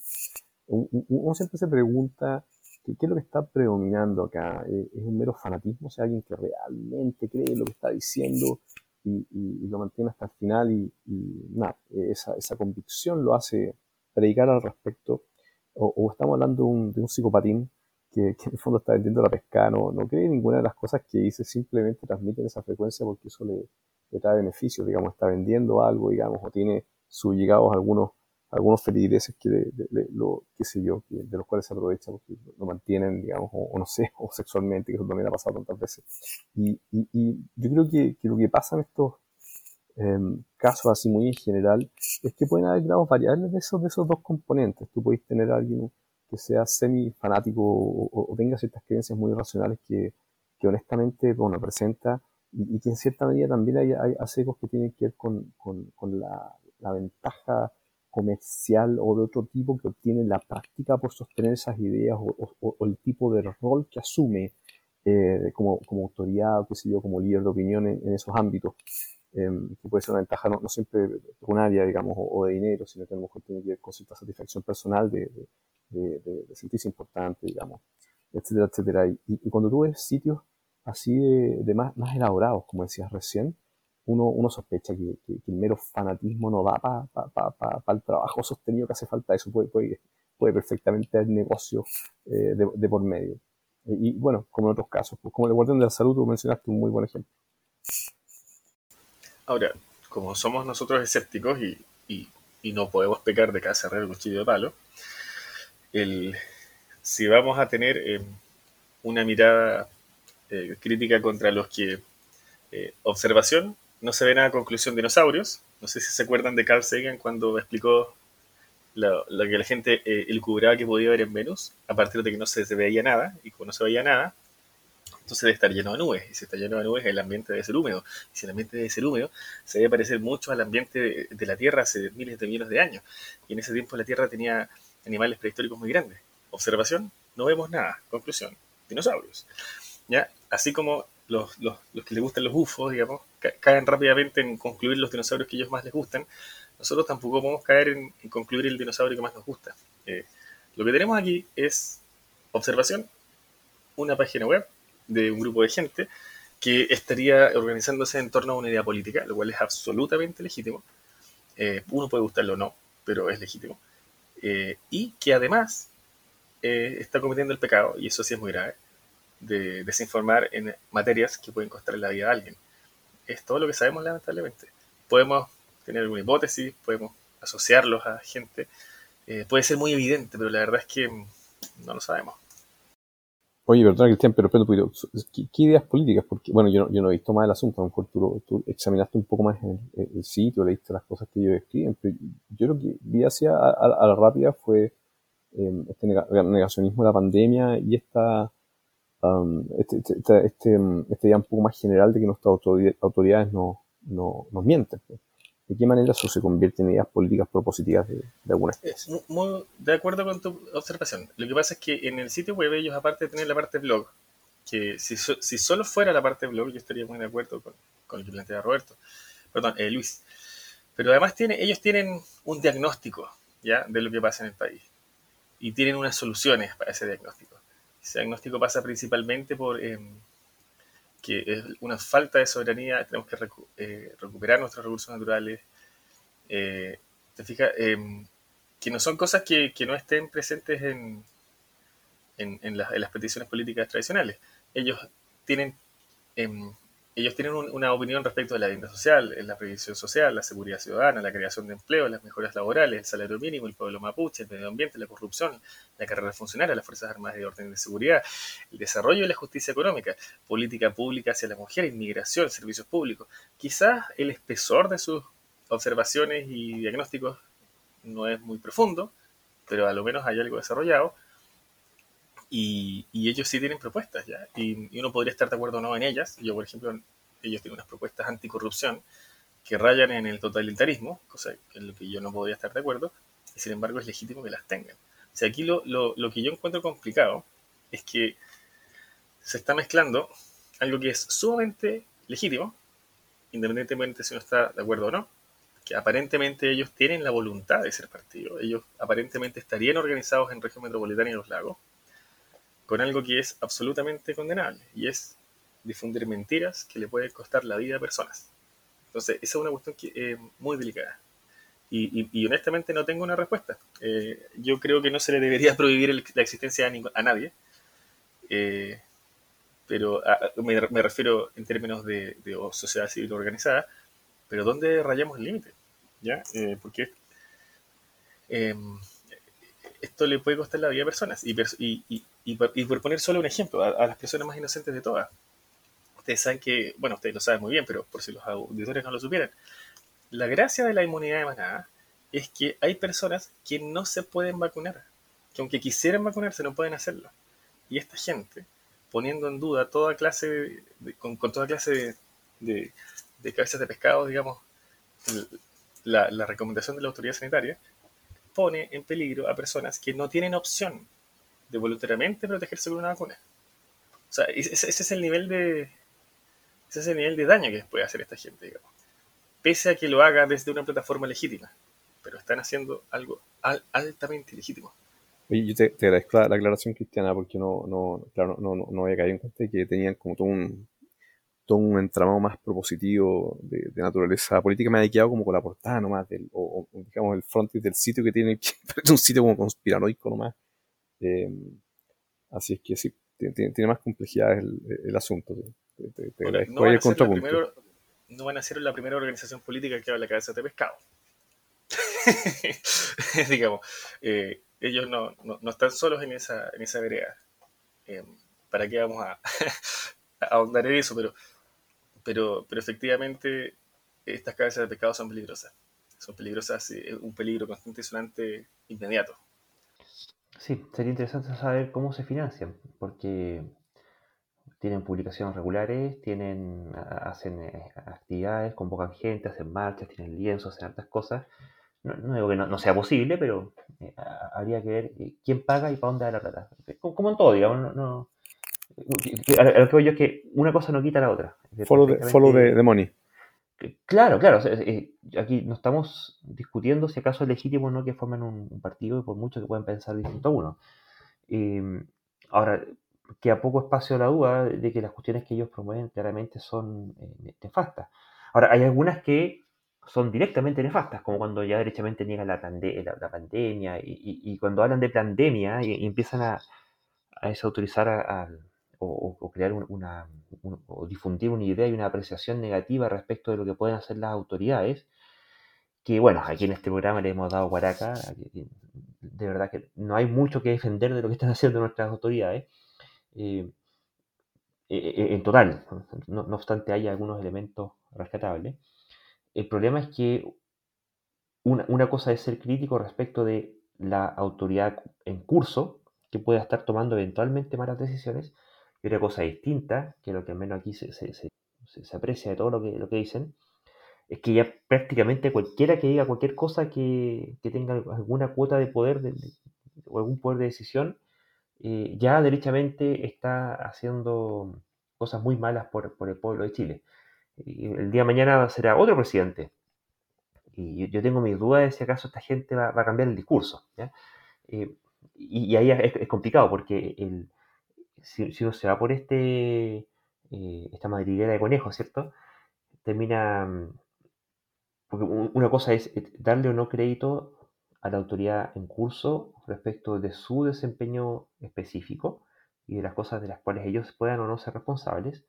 Y otra cosa distinta es eh, desmerecer la importancia que tenga y que tengan estas autoridades para tomar las medidas que son necesarias para superar, por ejemplo, una pandemia u otro tipo de problemas más complejos. Eh, hay como, un, encuentro un saborcillo como medio anarquista en el sentido destructivo.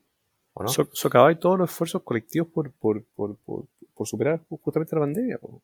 Eso es lo que hace. Y, eso, pasa a ser ahora de forma indirecta, entonces, eh, abunda sobre este, esta amenaza eh, sobre la vida finalmente de las víctimas de la pandemia.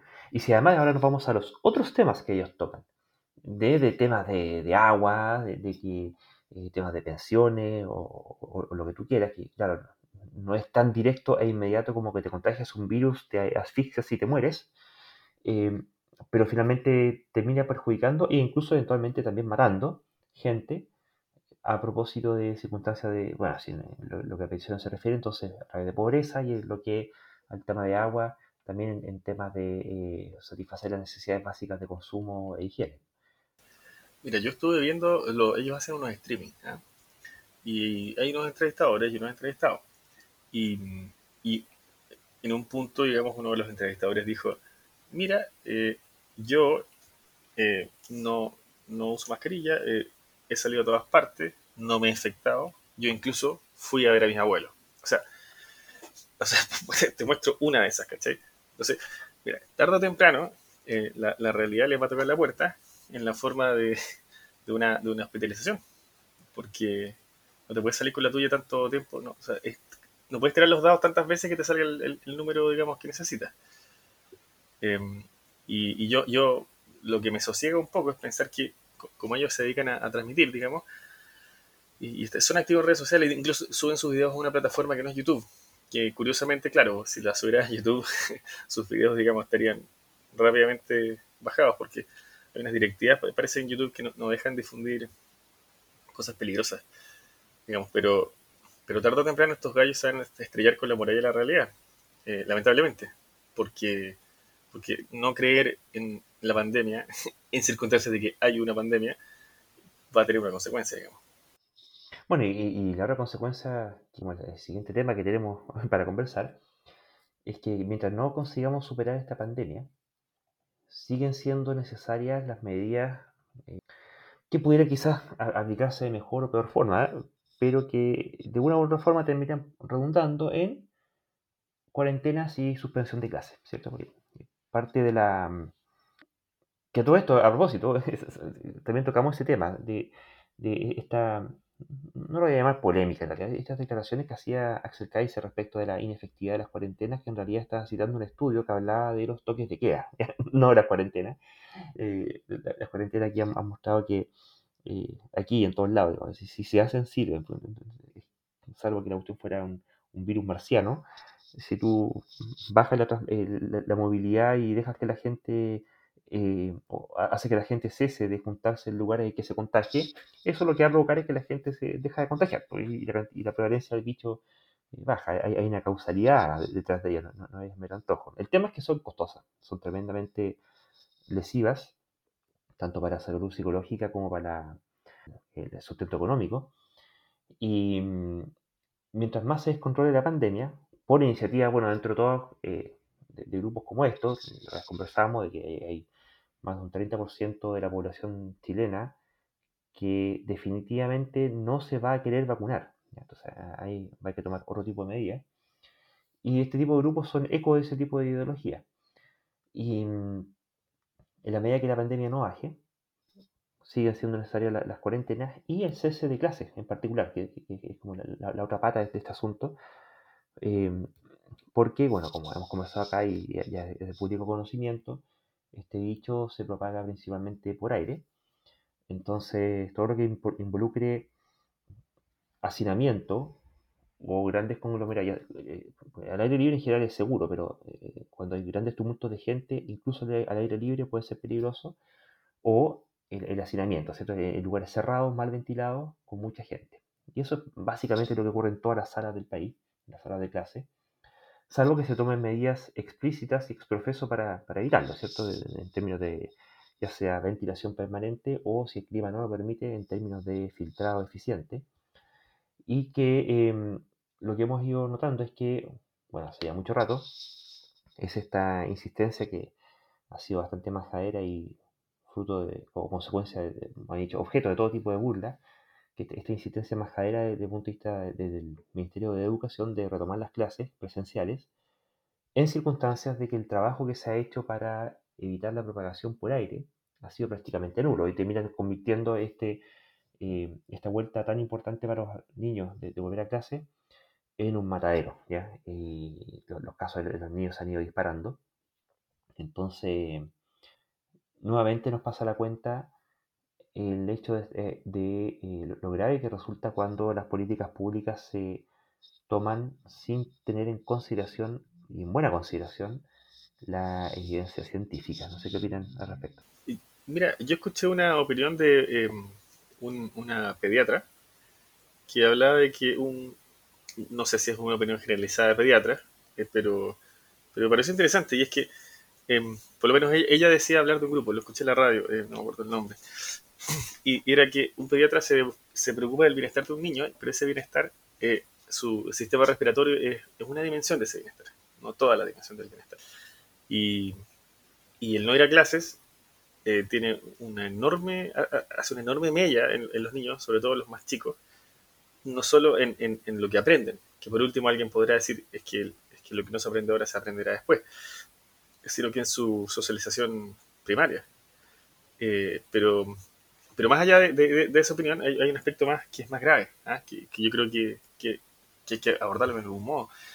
La brecha entre los niños más pobres y los niños eh, menos pobres y, luego más acomodados y eventualmente los más ricos, se va a acrecentar de una manera pero brutal con, estas diferencias producto de, las cuarentenas.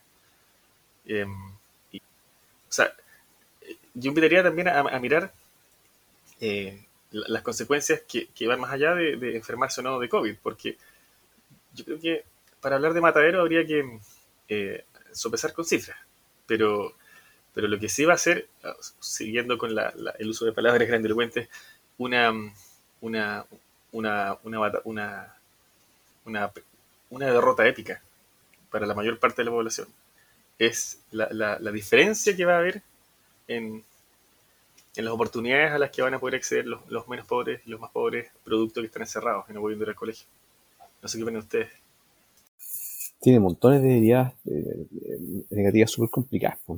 Eh, no tenían los niños aprendiendo bien, no los está socializando con normalidad, eh, los tiene en sus casas con, con, fricciones aumentadas con, con, el resto de los miembros de la familia. algunos tienen acceso a esto de las teleclases que no son lo mismo, otros ni siquiera. Eh, los padres que, y madres, digamos, que, que, tienen que cuidar a estos niños, tienen muchas veces entonces dificultades para poder conciliar esto con el trabajo, y eso implica, digamos, un, problema también para, el mundo laboral, eh, un tremendo estrés emocional para todo el mundo. Eh, vamos a remate, piensa que hay niños que obtienen su alimentación del colegio, eso es otro, es otro asunto que, que hay que meter en esta ecuación y que, y que no la están recibiendo si es que no van a los colegios. Em, entonces, eh, la, la, batalla es bien grande. Yo, obviamente, no, no, puedo pretender tener una solución para este problema tan, tan complejo, pero pienso que quizás el camino va a ir un poco por, por, por tratar de vacunar a la mayor parte de la población, incluido a los, jóvenes y a los niños, en la medida que hay autorización para, para dichas vacunas que ya se están estudiando y en algunas partes ya la han aprobado, por lo menos para adolescentes. Eh, creo que en China están vacunando a niños con algunas vacunas, no sé si la misma Sinovac u otras, pero no me parece que, en el mundo, en, Occidente, por lo menos haya probado su uso para menores, para, para infantes propiamente tales.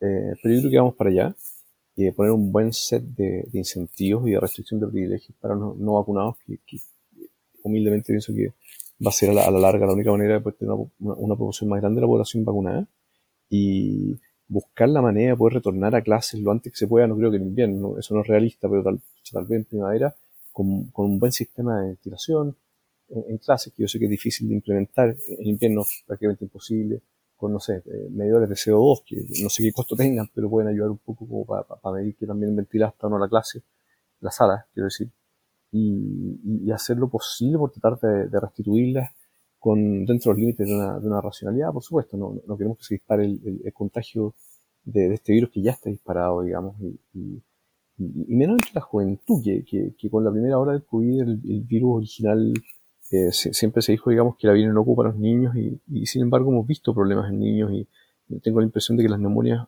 eh, por, por, lo que he escuchado en las noticias nada más, eso sí, en, en, en, niños han aumentado en, el último, en los últimos meses y hay que pensar que es variantes del virus que, que, que podrían eventualmente ser más lesivas para los niños. Ahora, hay un, un asunto que independientemente de que, que, se muera un niño es una tragedia inconmensurable, aunque sea uno, ¿te fijas? Pero, pero, por otra parte, la probabilidad de muerte para los niños aparentemente sigue siendo más baja. Pero hay un tema que, que se habla poco y es que existe este fenómeno del long COVID. ¿Han escuchado hablar del long COVID? Y es básicamente que uno de cada tres personas que lo padece, quizás estoy equivocándome en la cifra, los, los síntomas le quedan varios meses. Y estos síntomas se manifiestan en, en, en dificultad para pensar, que se sienten lentos, se sienten cansados, hay gente que no puede volver a trabajar. Cognitivamente están más o menos impedidos. ¿ya? Pero el long COVID también le puede suceder a los niños. Entonces no es ninguna broma que a un niño, aunque le dé, COVID y no se muera, ninguna broma que un niño, a no sé, a los, a siete años, esté seis meses impedido de, tener su máxima capacidad cognitiva para poder asistir al aprendizaje. O sea, el, mordisco de conocimientos que, que, le hacías a un niño de esa edad, o más chico, no sé, eh, es, es, tremendo. Entonces, claro, lo, pongo como contrapunto para, que no parezca que, que, yo que yo quiero que vuelva a las clases, digamos. No lo tengo claro, digamos, es muy difícil. Lo que sí creo que hay un, punto que hacer, ¿eh? y es que eh, me he fijado que es, más fácil opinar que hay que suspender las clases a la gente que no tiene hijos en la casa. me he fijado que son más eh, proclives a, aquello. Sí, muy cortito, porque yo sé que quiere decir algo, pero le llaman también síndrome post-COVID. No, no, sé si el número sea un tercio, eh, Cristian. Eh, se han descrito pero montones de, problemas, molestias que pueden ir mucho más allá de la media infección por, el bicho una vez que ya la infección se superó y, lo más descrito es la fatiga, eh, precisamente. Eh, pero bueno, yo creo que para tener claro cuántas personas hacen ese tipo de, síndromes y, los síntomas asociados va, vamos a necesitar más, tiempo. Claro, es que el, el problema que yo veo es que no, no es una cuestión antagónica. O sea, es súper importante que los cabros chicos vuelvan a clases. Y, esta es una catástrofe educacional en general y pedagógica en particular. Justamente porque es así de importante, es que hay que tomar las medidas correctas para que ese retorno a clases pueda ocurrir. Y para que eso pueda ocurrir de forma responsable, sabiendo que hay COVID largo, que un tercio de los pacientes quedan con secuelas neurológicas de largo plazo, que está el riesgo del PIMS, ¿cierto? Este síndrome inflamatorio multisistémico pediátrico. Eh, y ojo que una cosa es que los niños mueran menos, pero el, el gran número que se pasa por alto y, y sistemáticamente se, se, obvia, porque finalmente como lo más grave, lo más severo es la muerte, tú te guías por, por, los muertos. Pero el, las hordas de personas secueladas que están quedando por esta cuestión, se olvidan de la morbilidad que se llama medicina. La, la morbilidad, claro, sí, claro, el, el enfermarte, todo, todo aquello de, lo que te enfermas a propósito de coronavirus. Tenemos claro. una tía que tuvo coronavirus y, y, tengo toda, toda, toda, toda la trincada que está con el COVID largo y con manifestaciones neurológicas. Se habla de la pura mortalidad nomás, claro. Claro, que, que, ya es como la prueba ácida, o sea, si, si ya estás con la mortalidad disparada, y, y aquí qué hablar del resto. O sea, tú te preocupas de bajar la mortalidad porque en realidad es un proxy que, que te, te, va a ir eh, bajando en realidad todo, ¿cierto? Eh, no es, eh, digo, no es que sea eh, un mal indicador, es un buen indicador. ¿sí? Eh, el tema es que eh, a ojo de la política pública y, y toda la, la, la, secuela que esto queda, la gestión de la pandemia tú la puedes hacer mirando básicamente los muertos, ¿sí? contagiados y muertos.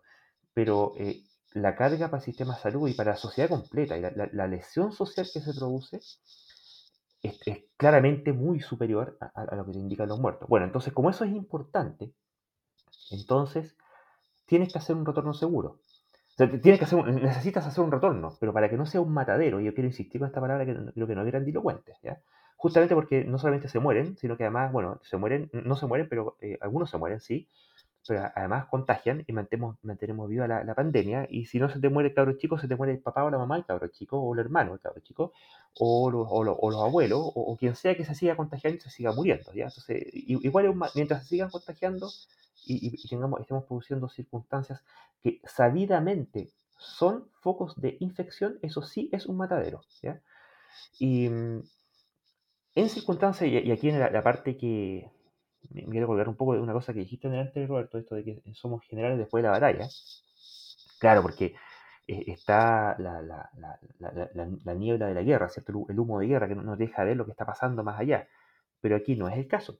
En este caso, todo el tiempo se ha estado diciendo ya a esta altura, ya, ya no sé, yo sigo a varias gente analista de datos, de epidemiólogos, qué sé yo, se lo han dicho por todos eh, lados, en todos los tonos y los tipos sistemáticamente han hecho caso omiso y hasta el punto que ya el ministro de, Educación, de Salud terminó reconociendo en, un arrebato comunicacional que le agradecemos, eh, que al final la decisión la toman entre cuatro pelagatos. Él, el ministro, el, presidente, mirando ahí los datos, una planilla eh, comuna por comuna, eh, la subsecretaria de salud, otro pelagato más y sería, digamos. Ya, si por eso lo debe pasar tan mal, pues seguramente cada tanto de estar dando, digamos, comunicados de decisiones que se toman con las que no debe estar de acuerdo bueno, como, sea, pero el responsable en última instancia es el presidente porque es el que manda, claramente. Y, de hecho, no solamente claramente, institucionalmente él es el que manda, punto. Así que él es responsable. Entonces, en este tiempo yo me pregunto, bueno, ¿qué ha pasado con la ventilación de las aulas? ¿Qué ha pasado con el filtrado de aire de las aulas? ¿Para qué? Para que puedas mandar a los caros chicos. ¿Por qué? Porque los niños necesitan mandar, ir al colegio, porque los padres necesitan mandar a los niños al colegio, porque tienen que buscarse, son el futuro de Chile, no en el sentido cliché, sino que realmente estamos hipotecando el futuro de Chile. Y, y, el tipo este sigue insistiendo en que los cabros chicos vuelvan a clase, al mismo tiempo que no, y ya un año y medio, sin hacerse cargo del asunto de la ventilación, y eso hacía por lo menos un año que se sabe que esta cuestión se propaga por aire. Entonces, eh, ahí donde ya, ya, ya, me empieza a hacer... Eh, me, empieza a cabrear el, asuntito, ¿cachai? Que es un asunto resoluble. Es un problema que tú le, aplicas y, la ingeniería ya está hecha, digamos. Es poner, o poner un extractor o comprar un filtro EPA y, lo ponía a la medio de la sala. Y calculáis ahí el tamaño según la cantidad de cabros chicos y, el tamaño de la sala y se acabó el asunto.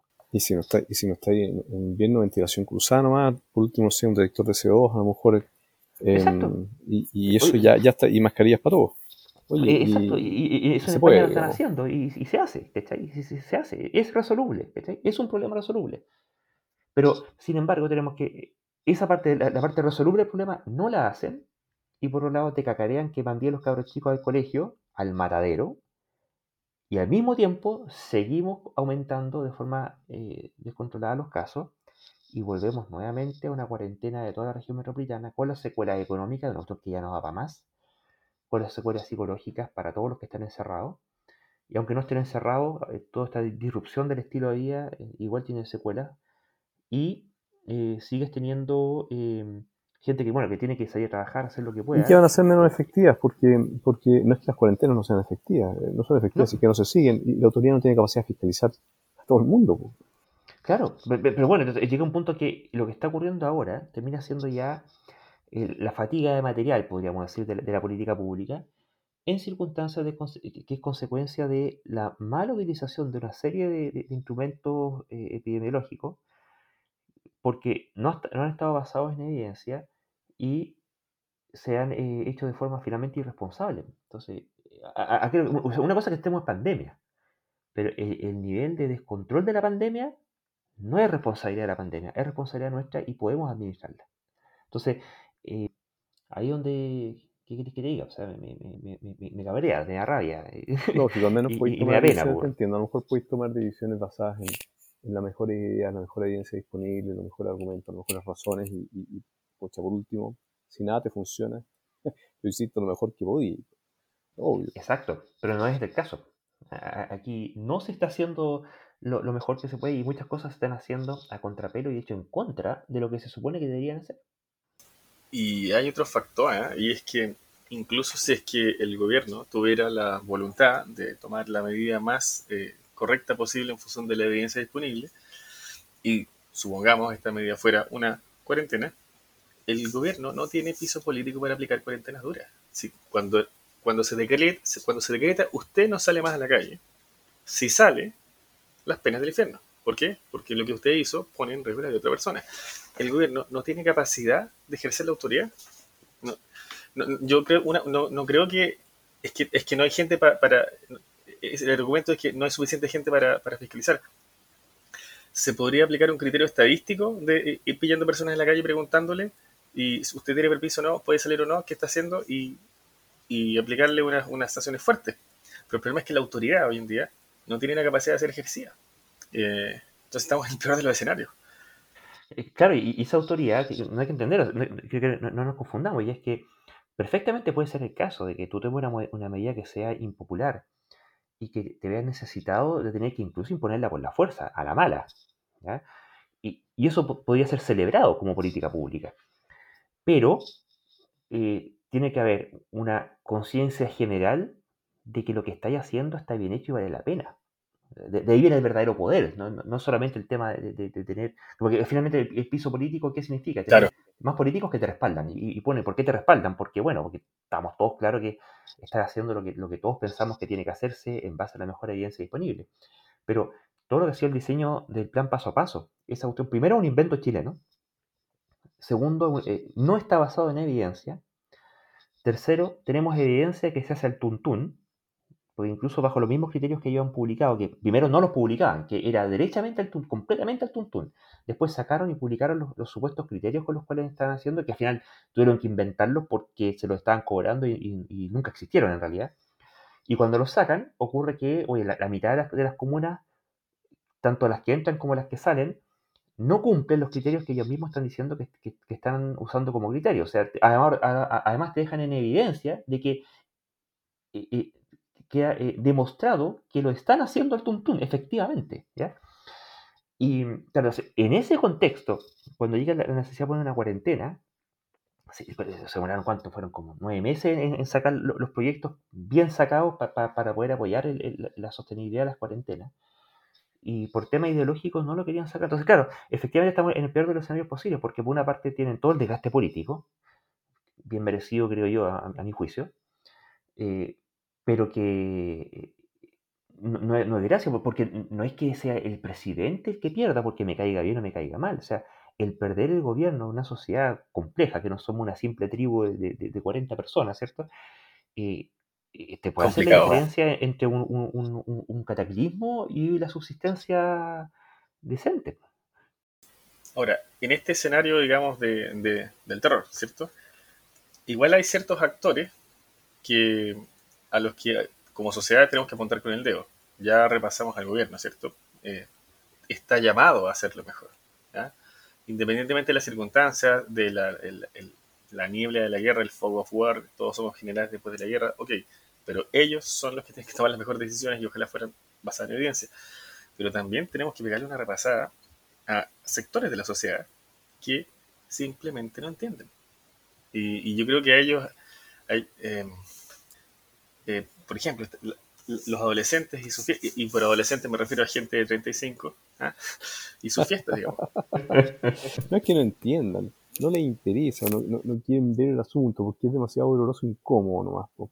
Hay gente que siempre ha sido más, siempre hay gente un poco más impulsiva y más irresponsable en ese sentido y que, y que ve menos las consecuencias porque no se aguanta nomás por la, la, la, la abstinencia, por el autocuidado, las disciplinas, por la austeridad les cuesta demasiado. Eso siempre, eso siempre ocurrió. Eh, y este desafío es súper grande, porque si tú le decías a alguien, no, usted tiene que irse en cuarentena, se queda en la casa, no sale para nada, eh, además de las presiones económicas legítimas que tienen gran parte de la población, eh, incluso para los que no las tienen, digamos, el mero hecho de abstenerte, digamos, de juntarte con tus amigos, con tu familia, es algo sumamente doloroso y difícil, pues, es súper anti, antihumano, pues, somos primates, somos animales sociales.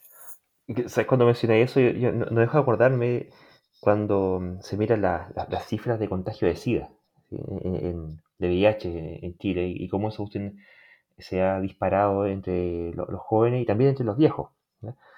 Y no, sé, trato como, como de homologar el asunto. O sea, Los mismos que no se ponen mascarilla son los que no se ponen condón, digamos. Y, no es casualidad que tengamos los números que tengamos. Si tú empezáis a cachar, bueno, ¿cuántos cabros no se cuidan? Oye, el porcentaje es altísimo. Bueno, ¿y cuánta gente anda haciéndole ceras por el coronavirus? Oye, es que también son, son hartos, son más o menos los mismos. hay, un tema de, cultura, de mala educación, de falta de cultura de autocuidado y de, hacerse cargo en serio de las consecuencias de los propios actos. Finalmente, un tema de, irresponsabilidad y de cultura cívica también que nos pasa la cuenta. Y no, es lo mismo tener pandemia con una, con una sociedad educada en términos de autocuidado y, conciencia cívica que en un país que no. Tienes que tener, bueno, está, todo esto la omnipotencia adolescente que le llaman también, de, de, autoconvencerte en el fondo que a ti no te va a pasar nada, como esta influencer que estábamos hablando el otro día. Porque, qué sé yo, eres joven y saludable y simplemente no querés pensar en el asunto. Eh, es solo que, en, este asunto yo, esto lo he escuchado de montones de personas que no son adolescentes, como el Cristian también, em, se mezclan ahí esos, esos factores. ¿ah? Eh, la, la, yo creo que la educación el autocuidado es, clave, pero no, no, no, no, creo que gaste en este caso. ¿ah?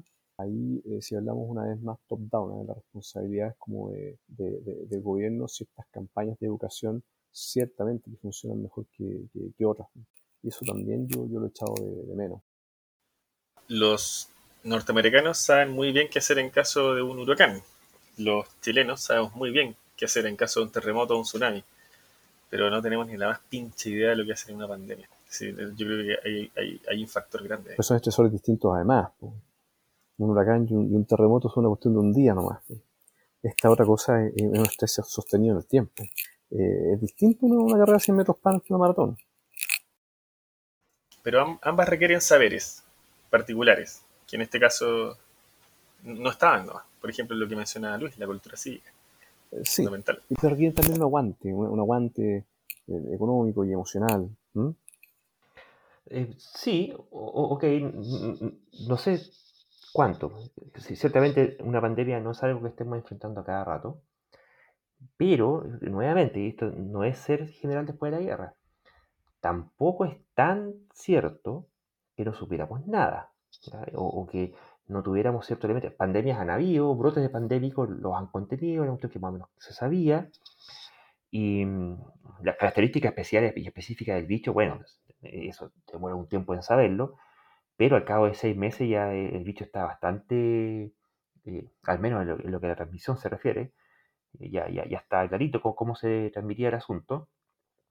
Y, y las autoridades que, esta, hay siempre que haya Fernando Polser menciona ese libro, nunca, nunca me acuerdo, habla sobre la, locura, una, una, autora, una gringa, mujer que habla sobre la locura, y dice, cuando uno dice que el gobernante está loco? Porque, justamente habla este asunto de que eh, de, ser general después de la guerra, ¿cierto? Porque no es lo mismo cuando no tenías el conocimiento, cuando ya después te diste cuenta que, bueno, tú tomaste la mejor decisión que tenías a mano, pero em, lamentablemente está equivocado porque después supimos que en realidad era de otra forma. Pero aquí ocurre eh, lo que esta tipa describe como locura, que es que eh, hay conocimiento, que tenemos por lo menos suficiente conocimiento como para tomar buenas decisiones. Nunca se debería saber todo, pero ya, ya, ya se sabe hace tiempo. Los expertos se, lo han hecho saber a, a los gobernantes en reiterada ocasión y por todos los canales. Y los tipos sistemáticamente lo desoyen y obran en contrario no, solamente obran en distinto, sino que incluso hasta derechamente obran en contrario. Y, ahí es donde ya uno, eh, pasamos, ya no era tesis de, pucha, este es un, escenario complicado, una pandemia, no, todos tenemos la experiencia directa de cómo se trabaja, qué sé yo, a el escenario ya derechamente era negligencia, negligencia culposa, diría yo. Sí, sí, claro. Y sin embargo es lo que tenemos. No, no digo que sea un consuelo, todo lo contrario, es terrible. Pero dadas las circunstancias, eh, como sociedad también tenemos que, ante la evidencia que tú planteas de que nuestros gobernantes están pasando a la negligencia culposa, como sociedad deberíamos ser capaces de entender, no tenemos un papá Estado que nos ayude, tenemos que ser capaces de madurar y, la sociedad tampoco está poniendo su parte, o sea, no está actuando maduramente. O sea, cuando gente de 35 años no, no, se, no se las aguanta y no puede dejar de carretear, eh, yo, yo, lo entiendo en un niño de 16, digamos, en una persona de 19, pero en tus 30, digamos. Eh, un, atendamos, atendamos a eso también, digamos. Es un dilema del prisionero. Y el ser humano nunca ha sido muy bueno para ganar en este juego el dilema del prisionero colectivamente. lo más conveniente para todos es que todos nos guardemos. Pero lo más conveniente para mí es que todos se guarden y yo no. Em, mala ecuación, mala ecuación. E-, elegante y terrorífico. Sí, estoy de acuerdo contigo. Obviamente que, que, sería bueno tener una población mucho más consciente y, con mucho más aguante. Eh, difícil asunto. Yo justamente creo que eso es difícil. Le pongo fichas a la vacunación y ahí pienso que el tema de los incentivos no, no, no, se ha hecho correctamente. En fin, bueno, yo creo que estamos empezando a darnos vuelta y, se, nos está pasando el tiempo. No sé qué, dicen ustedes, chiquillos, pero. Sí, ya estamos, llegamos al final. De, de hecho, era el último tema que teníamos para, conversar. Así que, eh, ¿qué más decir? Pues, muchachos, esperemos que esta cosa. Eh, no sé, ya no espero nada en realidad.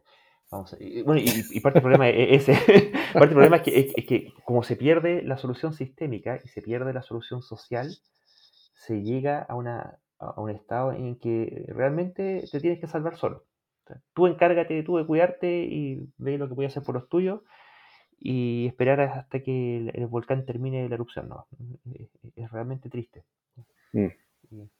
bueno, muchachos, Roberto, Cristian, muchas gracias por vuestra compañía. Gracias a ti, Luis, y nos vemos en, en, próximo, en un próximo episodio eh, de los escépticos del más acá.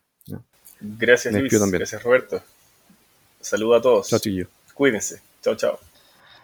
Así que bueno, como siempre les dejamos invitados a suscribirse a nuestro canal, darle me gusta, que también nos viene en todas nuestras redes sociales, barra escépticos en Facebook, arroba a-escéptica en Twitter, arroba ah-cl en Instagram. Así que muchas gracias por su tiempo, paciencia y nos vemos en una próxima oportunidad.